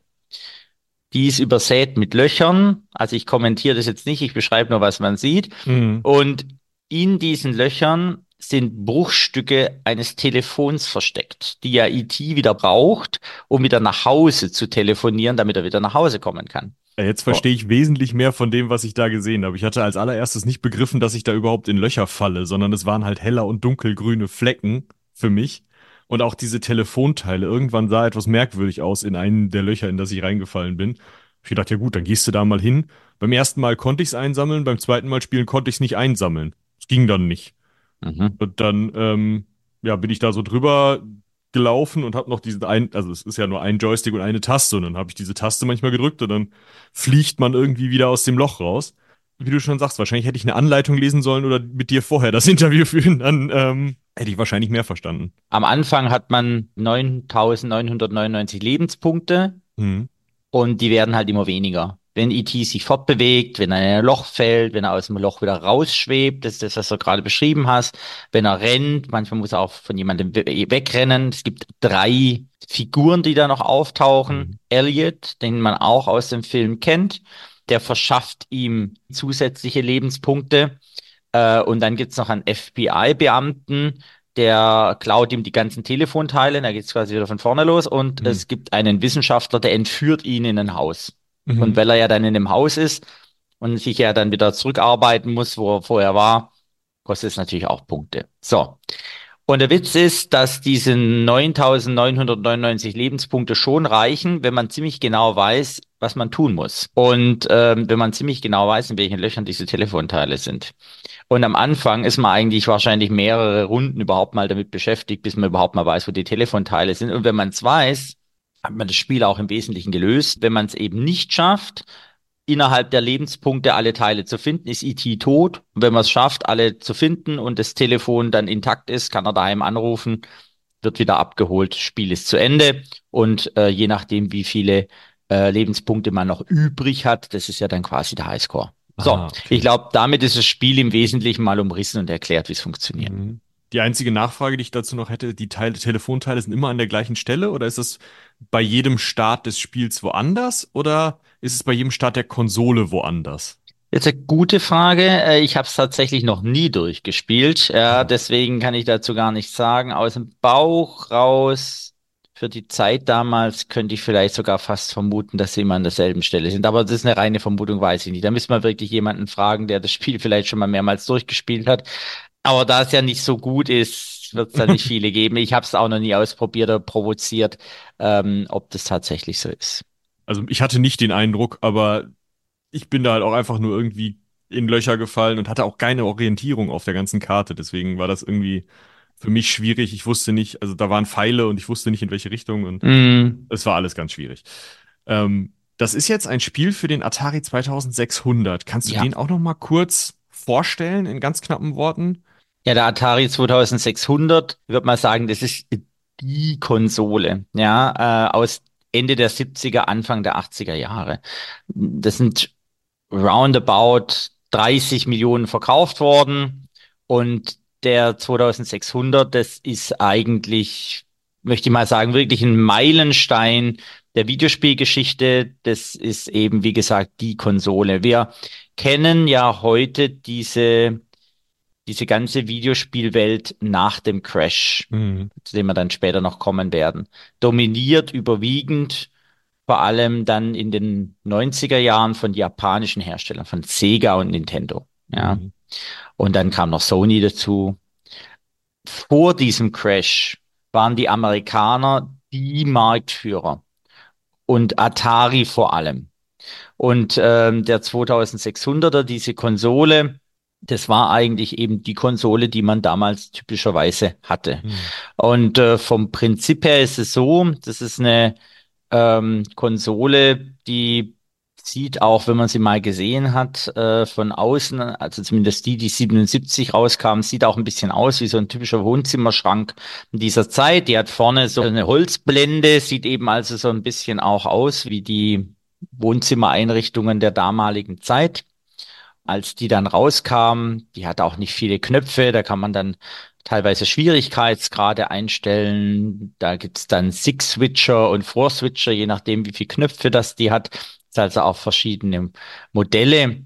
Ist, ist dann so Anfang der 80er ist es dann auch in Deutschland eingeführt worden, das System, und hat dann wirklich eben auch eine Monopolstellung gehabt. Zur Erläuterung, heute kennen wir dieses Prinzip, dass es Konsolen gibt und dann gibt's halt Videospielschmieden, die machen Spiele für was sie wollen. Das ist ja denen ihr Problem, ob ihr Spiel gut ist oder ob es sich gut verkauft. Damals war es noch so, der, der die Konsole gebaut hat, der hat auch die Spiele auf den Markt gebracht. Das heißt, äh, 1977 hat Atari die 2600 auf den Markt gebracht und hat auch die Spiele verlegt. Es gab dann aber ein paar Atari-Entwickler, die waren ziemlich unzufrieden damit, dass sie offensichtlich an diesem Riesenerfolg, den gerade die 2600 hätte, hatte gar nicht zuteil haben konnten, die haben sich selbstständig gemacht. Dagegen hat Atari geklagt und das haben sie krachend verloren. Und ab dann gab es nicht nur die Firma Activision, so hieß nämlich dann quasi diese, diese neue Firma, sondern ab dann gab es diese Entkopplung zwischen Videospielmarkt oder zwischen Videospielherstellern und Konsolenherstellern. Dann, gerade weil die 2600 so erfolgreich war, haben natürlich viele versucht, auf diesen Erfolgszug aufzuspringen. Plötzlich gab es Spieleschmieden, es wurden immer mehr Spiele geschrieben, teilweise eben auch von zweifelhafter Qualität. Und dieser Markt, der wurde total überschwemmt. Und die Orientierung wurde immer schwieriger, weil es eben immer mehr Spiele gab. Die Leute wussten dann gar nicht mehr, was ist ein gutes Spiel, was ist ein schlechtes Spiel. Das wurde eben alles immer unübersichtlicher. Aber vom Prinzip her 2600 eine Konsole für zwei Spieler, hast du schon gesehen, kann hinten, der Joystick ist relativ einfach, genau, der hat einen Knopf und dann ist gut und äh, damit konnte man eben diese Spiele dann spielen. Später wurde die 2600 dann auch vom Design her einfacher, es gab dann Nachfolgekonsolen und so weiter. In der Zeit gab es aber auch viele andere Konsolen, die man jetzt in meinen Fachkreisen schon kennt. Intellivision, ColecoVision. Mhm. Man nennt es die zweite Generation an Konsolen, weil dort die Module schon zum Austauschen waren.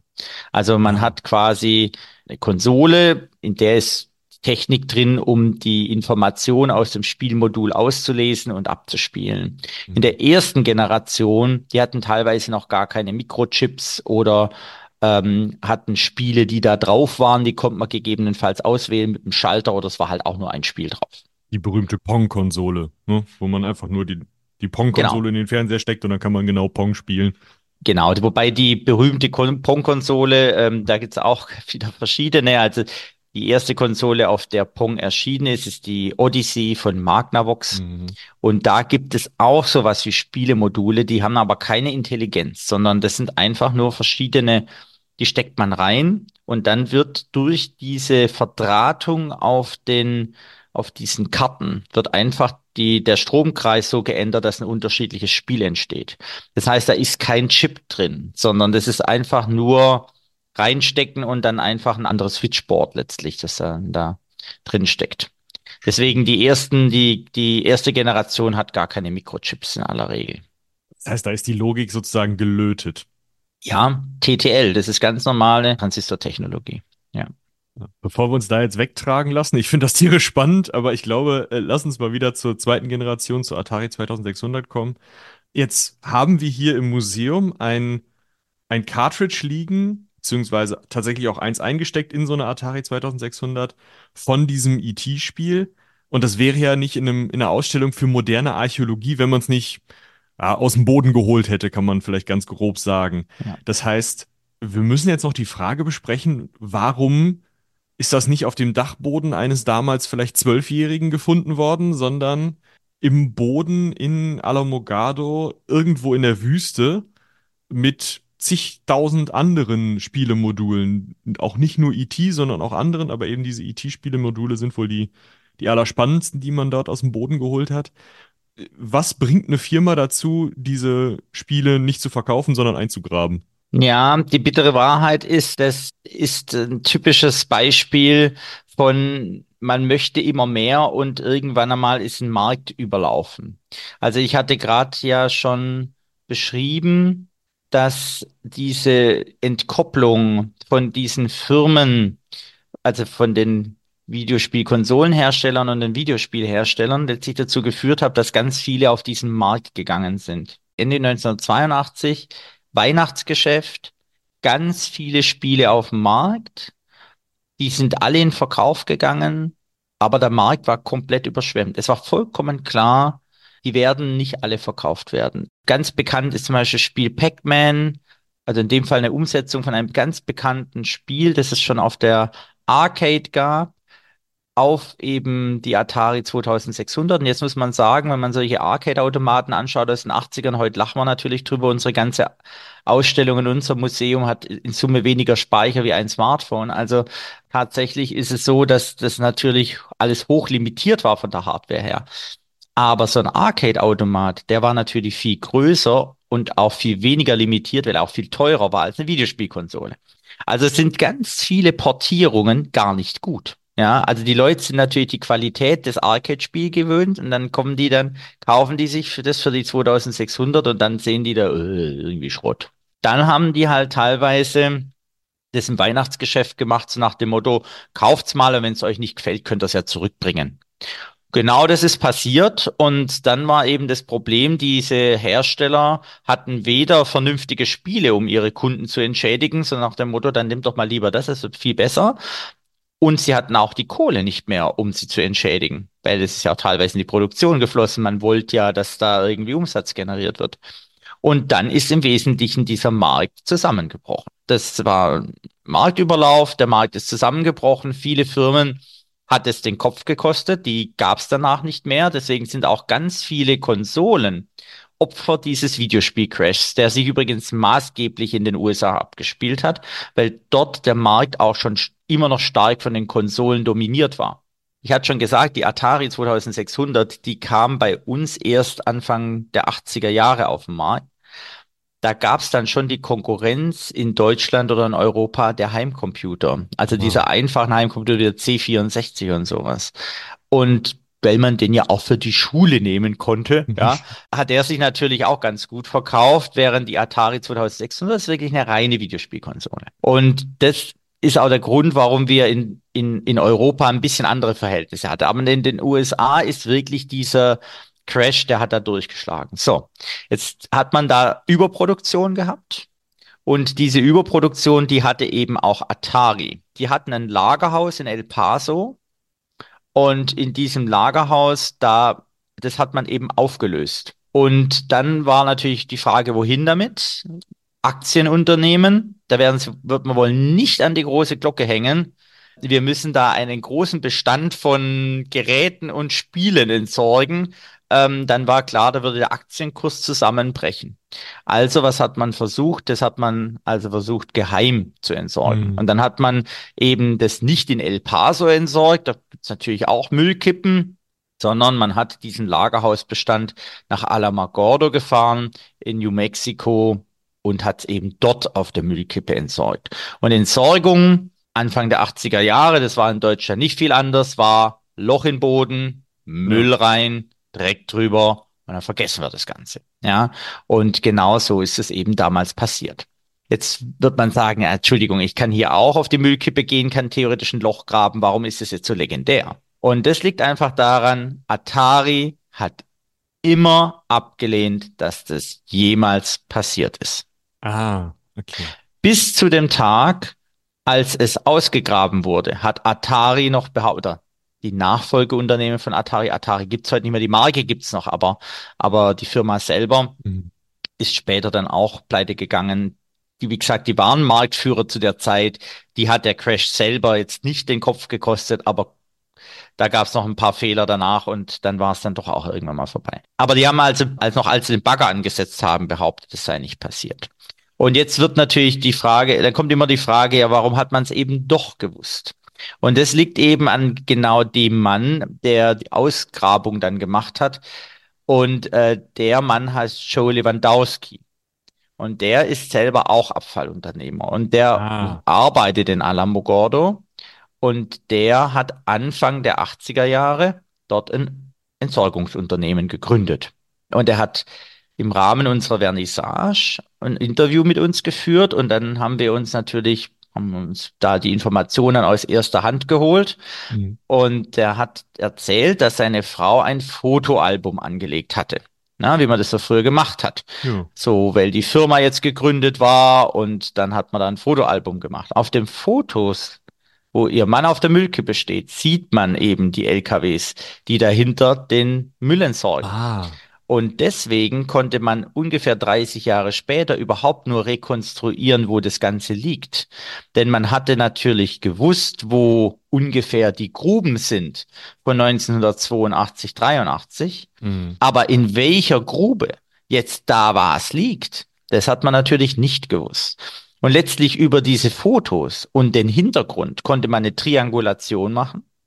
Und damit wusste man, ja, wo wenn sich zwei Linien schneiden, zwei Sichtachsen, mhm. da ungefähr muss das sein. Und dann hat er eine Grabegenehmigung beantragt. Und dann hat es hat eindampfen können auf zwei Gruben, hat eine Grabegenehmigung beantragt und hat tatsächlich eine bekommen. Und das ist schon außergewöhnlich, denn ich sage es noch einmal, da hat man halt alles vergraben. Also kann auch gefährlich werden. Ganz hart, genau, das kann auch gefährlich werden, ja. Dann hat man also diese Genehmigung bekommen, hat dort einen Bagger angesetzt, hat mal runtergegraben, hat er damals gesagt, so bei zehn Meter hat er auch schon schwitzen angefangen, ob da noch was kommt. Und dann hat eben diese Baggerschaufel äh, die ersten Spiele da gehoben, Und in Summe hat man mehrere tausend Spiele ausgegraben. Die Legende war immer, dass da mehrere Millionen Spiele vergraben wurden. Das stimmt so nicht, weil im Nachhinein konnte man dann natürlich, haben sich dann ganz viele gemeldet, die damals bei Atari gearbeitet haben, dann ja erst über den Dokumentarfilm, der da gedreht wurde, äh, aufmerksam wurden. Und dann hat man halt Zeitzeugen gefunden und dann weiß man jetzt auch inzwischen ziemlich genau, wie viel da vergraben wurde. Spannend. Das heißt, sind ein paar tausend wahrscheinlich oder ein paar zehntausend, aber jetzt nicht. Nee, es sind schon ein paar hunderttausend, aber Ah, okay. es sind eben nicht äh, ein paar Millionen. Und ist E.T. das einzige Spiel, was da eingegraben wurde? Nein, Oder? nein. Also man weiß schon durch die Hebung, äh, der Joe Lewandowski hat es mir gesagt, möchte jetzt keine falsche Zahl nennen, aber es sind schon so 40, 50 verschiedene Titel Ah, mindestens. okay. Also da sind wir wirklich im Bereich von, naja, wir bringen mal alles Mögliche raus, wie du es vorhin schon gesagt hast. Das im Weihnachtsgeschäft wird schon weggehen. Und wenn es die Hälfte zurückbringt, dann können wir es uns noch leisten. Genau. Also ich sage nochmal Beispiel Pac-Man. Von Mhm. Pac-Man hat man 12 Millionen Spiele produziert. Zu dem Zeitpunkt waren 10 Millionen Konsolen auf dem Markt. Es war vollkommen klar, die wollen nochmal mindestens zwei Millionen Konsolen dadurch verkaufen. Äh, und dann kaufen die Leute eben die Konsole, weil sie Pac-Man wollen. Pac-Man war super erfolgreich. Sieben Millionen Spiele hat man verkauft und fünf Millionen hat man vergraben. So viele wie von keinem anderen Spiel, sowohl verkauft als auch vergraben. Damit Mhm. ist Pac-Man das erfolgreichste Spiel von Atari. Also, sie haben nie mehr verkauft wie von Pac-Man und gleichzeitig das unerfolgreichste. Sie haben von keinem mehr vernichtet wie von Pac-Man. Also, wie gesagt, die haben nicht alle vergraben, sondern die haben auf alle Fälle vernichtet. Also, da sieht man mal diese, diese Schizophrenie, die sich dann entwickelt, wenn eben so ein Markt vollkommen durch die Decke schießt. Gab ja keine Kompatibilität untereinander. Die waren ja wirklich nur für diese Konsole geeignet. Das heißt, war vollkommen klar, du musst mindestens noch zwei Millionen Konsolen überhaupt verkaufen. Und dann muss jeder Pac-Man haben wollen, damit du es überhaupt dein, deine Produktion verkaufen kannst.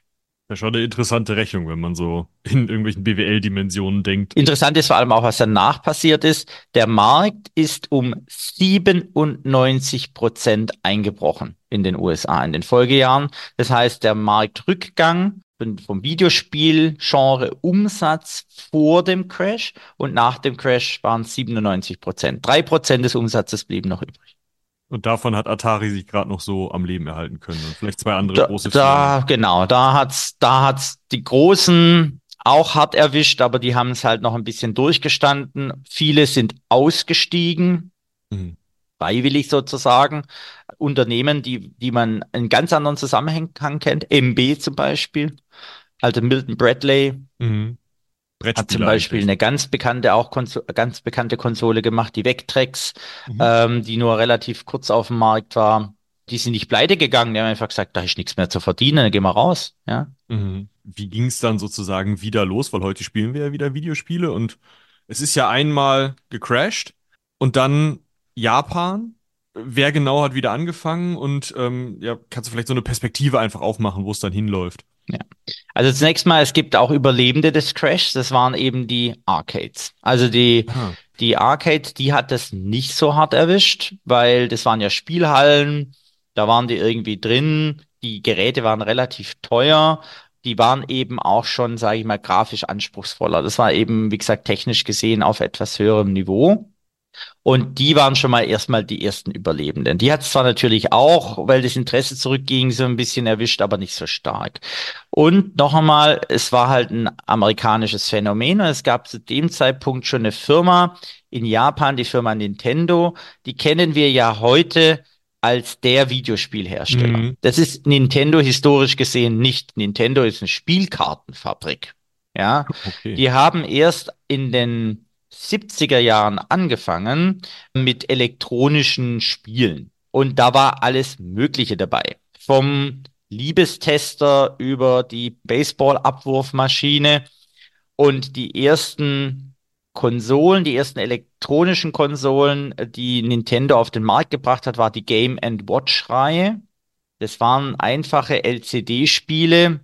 Ein Spiel war ein, ein Handheld sozusagen, da waren zwei Knopfzellen drin und dann konnte man da drauf rumdaddeln. Das war 1980.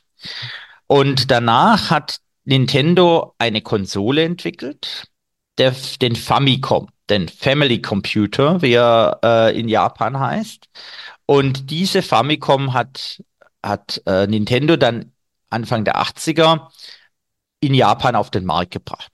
Da hat er sich auch gut verkauft. Und dann haben die gedacht, Mensch, damit gehen wir jetzt mal auf den amerikanischen Markt. Und dann kam aber der Videospiel-Crash. Da haben sie sich überlegt, okay, dann können wir damit so wohl nicht auf den mhm. amerikanischen Markt gehen. Und dann haben sie überlegt, wie können wir das denn trotzdem schaffen? Und wenn man mal den Famicom anschaut, dann heißt, zwar, heißt er zwar Family Computer, ähm, aber der sieht wirklich aus wie eine Videospielkonsole. Nintendo hat dann gesagt, wir können hiermit nichts auf dem Markt in den USA, was Computer heißt oder was irgendwie Konsole heißt, das ist mhm. tot. Auch was anderes. Und dann haben sie gedacht, dann nennen wir das Ganze einfach anders. Nintendo Entertainment System, NES. Das kennt man ja wieder. Genau. Die NES ist technisch identisch mit der Famicom. Die sieht aber ganz anders aus. Die sieht aus wie ein Videorekorder. Und es ist Absicht. Die, das Spiel, das man früher bei einer Konsole immer oben reingesteckt mhm. hat, ja, bei der Atari überall, aber oben immer Spiel reingesteckt, auch bei der Famicom, wird bei der NES von vorne in einen Schacht geladen und nach unten gedrückt. Das kennen wir von den Videorekordern der 80er. Das, man hat wirklich die Haptik und die Optik simuliert, um überhaupt nicht in Verbindung gebracht zu werden mit, das ist eigentlich nur eine Videospielkonsole. Und äh, das haben sie noch kombiniert mit dem sogenannten Rob, der äh, ist quasi dein Mitspieler bei manchen Spielen und dann kann man ah. gemeinsam mit dem Rob kann man dann äh, zusammen eben irgendwelche Spiele lösen. Gibt nur zwei Spiele, bei der, wo es eine richtige Rolle spielt. Das bekannteste ist Gyromite. Und dann kann man da eben mit dem Roboter interagieren. Dann gab es eine Lightgun, sogenannter Zapper. Ähm, das sind all, alles Dinge, äh, die man dann wieder aufgegriffen hat und die so ein bisschen wegführen sollten von eben diesem schlechten Image der Konsolen. Und damit hat's Nintendo auch tatsächlich geschafft ähm, auf diesen Markt zu kommen, auch in den USA erfolgreich zu sein. Und da kommt letztlich die Marktdominanz dann von Nintendo her und eben auch später von Sega, weil die beiden haben ja dann immer parallel Konsolen rausgebracht. Ne? Mhm. Und ähm, und das war ja dann jahrelang die Konkurrenz. Übrigens, so, dass Sony auf den Markt kam, ist auch ein Fehler, der Nintendo unterlaufen ist. Man hatte ja immer diese Cartridges, ne? mhm. also die passten ja nur für eine Konsole. Das ist bei Nintendo übrigens heute immer noch sehr weit verbreitet. Andere haben ja dann irgendwann auf die CD gesetzt. CD, wissen wir, eine Erfindung von Sony. Also hat Sega Nintendo. Ja auch, ne? Hm? Also Sega ja auch. ja, ja, aber erfunden CD. hat die CD als solche ja. erstmal Sony. Dann ähm, hat äh, Nintendo gedacht, da könnte man ja mal eine Kooperation machen mit Sony. Dann hat man eine Kooperation gemacht, hat eine Konsole entwickelt und dann hat am Ende ähm, Nintendo gesagt, nee, machen wir lieber doch nicht, hm. weil äh, sonst die CDs kann man ja dann vielleicht auch kopieren und dann äh, bei den anderen ist quasi Kopierschutz eingebaut, weil man kann das ja nicht so einfach nachbauen. Und dann haben sie es fallen gelassen und hat Sony gesagt, ja, wenn ihr die nicht auf den Markt bringt, bringen wir die selber auf den Markt. Und so ähm, ist dann die PlayStation entstanden und ähm, tatsächlich Sony dann in den Markt eingestiegen. Sega spielt ja, gibt's ja heute nicht mehr auf dem Konsolenmarkt, ja. sind da ausgestiegen. Dann war eben lange die Konkurrenz Sony, Nintendo und erst mit Microsoft. Ein Unternehmen aus den USA, die ja vor allem im PC-Bereich dann erfolgreich waren äh, und dann quasi wieder zurückgegangen sind in den mhm. Konsolenmarkt, ist erst wieder eine amerikanische Firma in diesen Wettbewerb eingestiegen. Das heißt, wir sehen diesen Crash von 1983 eigentlich heute immer noch im Markt, weil wir genau ja. sehen können, ja. wir haben eigentlich nur Firmen, die den nicht mitgemacht haben oder da einfach gar nicht, gar nicht, doch gar nicht vorhanden waren im Endeffekt, die heute im Markt genau, aktiv sind. Ja, genau. Also entweder Unternehmen wie Sony, die erst später da eingestiegen sind, oder eben Microsoft, die vom Crash nicht betroffen waren, weil sie eigentlich damals an einer anderen Sparte unterwegs waren, oder eben Sega und Nintendo, weil sie in Japan waren und dort letztlich ganz andere Standbeine hatten. Also man muss auch sagen, gerade auch Sega und, und Nintendo, das sind ja auch quasi in ihrem Ursprung teilweise klassische Mischkonzerne gewesen. Mhm. Ja, also Nintendo hat Love Hotels betrieben in Japan. Ja, also das war jetzt nicht nur alles für Kinder, was da äh, von Nintendo, ähm, was bei Nintendo für Umsatz gesorgt hat. Mhm. Ja, das ist ja auch, sind ja auch die Firmen, die dann im Videospiele-Crash überlebt haben, die die andere Standbeine hatten und sagen konnten, Videos, Videospiele sind uns egal, hier steigen wir aus. Ja, gut, ja, genau. Also in, in den USA war es auch so. Genau, Ja. die, die in den USA den Crash überlebt haben, das waren Unternehmen, die äh, noch andere Standbeine hätten, hatten. MB hatten wir gerade vorhin schon erwähnt, Mhm. Mattel, ja, Mhm. auch, die dann gesagt haben, dann machen wir halt wieder klassische Spielzeuge oder andere elektronische Spielzeuge, ja. Und wenn wir jetzt nochmal zurückgehen zu unserem ET-Spiel und der Atari 2600, wenn ich das jetzt nochmal ausprobieren möchte, gut, ich kann in die Ausstellung gehen in Herne, das ist überhaupt kein Problem. Kann ich bei euch auch ET spielen? Oder ist das bei euch sozusagen, weil es kein großer Automat ist, äh, nicht Kerngeschäft? Also wir haben mehrere Konsolen, einmal solche klassischen Aufsteller, wie man sie in den Elektronikwarenhäusern kennt, Ah. wo die dann quasi so als Werbung rumstanden. Mhm. Und wir haben auch eine Konsolenwand, nennen wir das. Das sind mehrere Vitrinen, sind verschiedene Konsolen drin und dann kann man entscheiden, welche Konsole das man spielen möchte. Und während der Sonderausstellung haben wir ein Jahr lang E.T. da drin gehabt Das heißt, es reicht jetzt auch. dass Leute das spielen konnten. Also das ist jetzt nicht mehr drin, aber ja, wir haben E.T. auch in einer spielbaren Version, also nicht nur ausgegraben, weil das Ausgegrabene muss ja nicht spielbar sein. Das wäre bei uns auch möglich zu spielen. Da muss man halt nur das Modul tauschen und dann geht es auch, aber es ist eben gar nicht so ein beliebtes Spiel, logischerweise. Es ist halt auch da genau das Problem, die Arcades sind ja gebaut worden, um Geld zu verdienen. Also war klar, der, der da hingeht, der muss schnell ins Spiel kommen, am besten mit wenig Anleitung, ein, zwei Sätze und dann muss es laufen und er muss da Bock drauf haben, weil ich will ja, dass der die nächste Münze da reinwirft. Und er muss auch schnell verlieren, oder? Also nicht zu schnell, weil dann ist doof, aber schnell genug, als dass er die nächste Münze reinwirft. Das ist tatsächlich eine der ersten Anwendungen von sozusagen künstlicher Intelligenz. Die Automaten merken nämlich, wie gut man ist. Und wenn man am Anfang relativ schlecht spielt, wird das Spiel leichter. Ah, okay. um dann quasi die Leute da dran zu halten und damit die wieder mehr Geld reinwerfen und dann wird das Hm. Spiel langsam schwerer, damit eben dieser Wettbewerbsgedanke aufrechterhalten bleibt.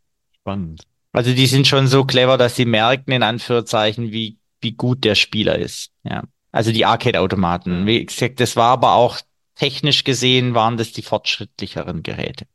Ja, und eben auf ein Spiel zugeschnitten, dadurch wahrscheinlich auch wesentlich. ja ganz hart auf ein Spiel zugeschnitten. Das ist ja der Grund, warum wir heute ähm, den äh, Super Mario kennen. Das liegt nämlich auch an einem Problem, an einem Vermarktungsproblem. Das war ursprünglich ein ganz anderer Automat.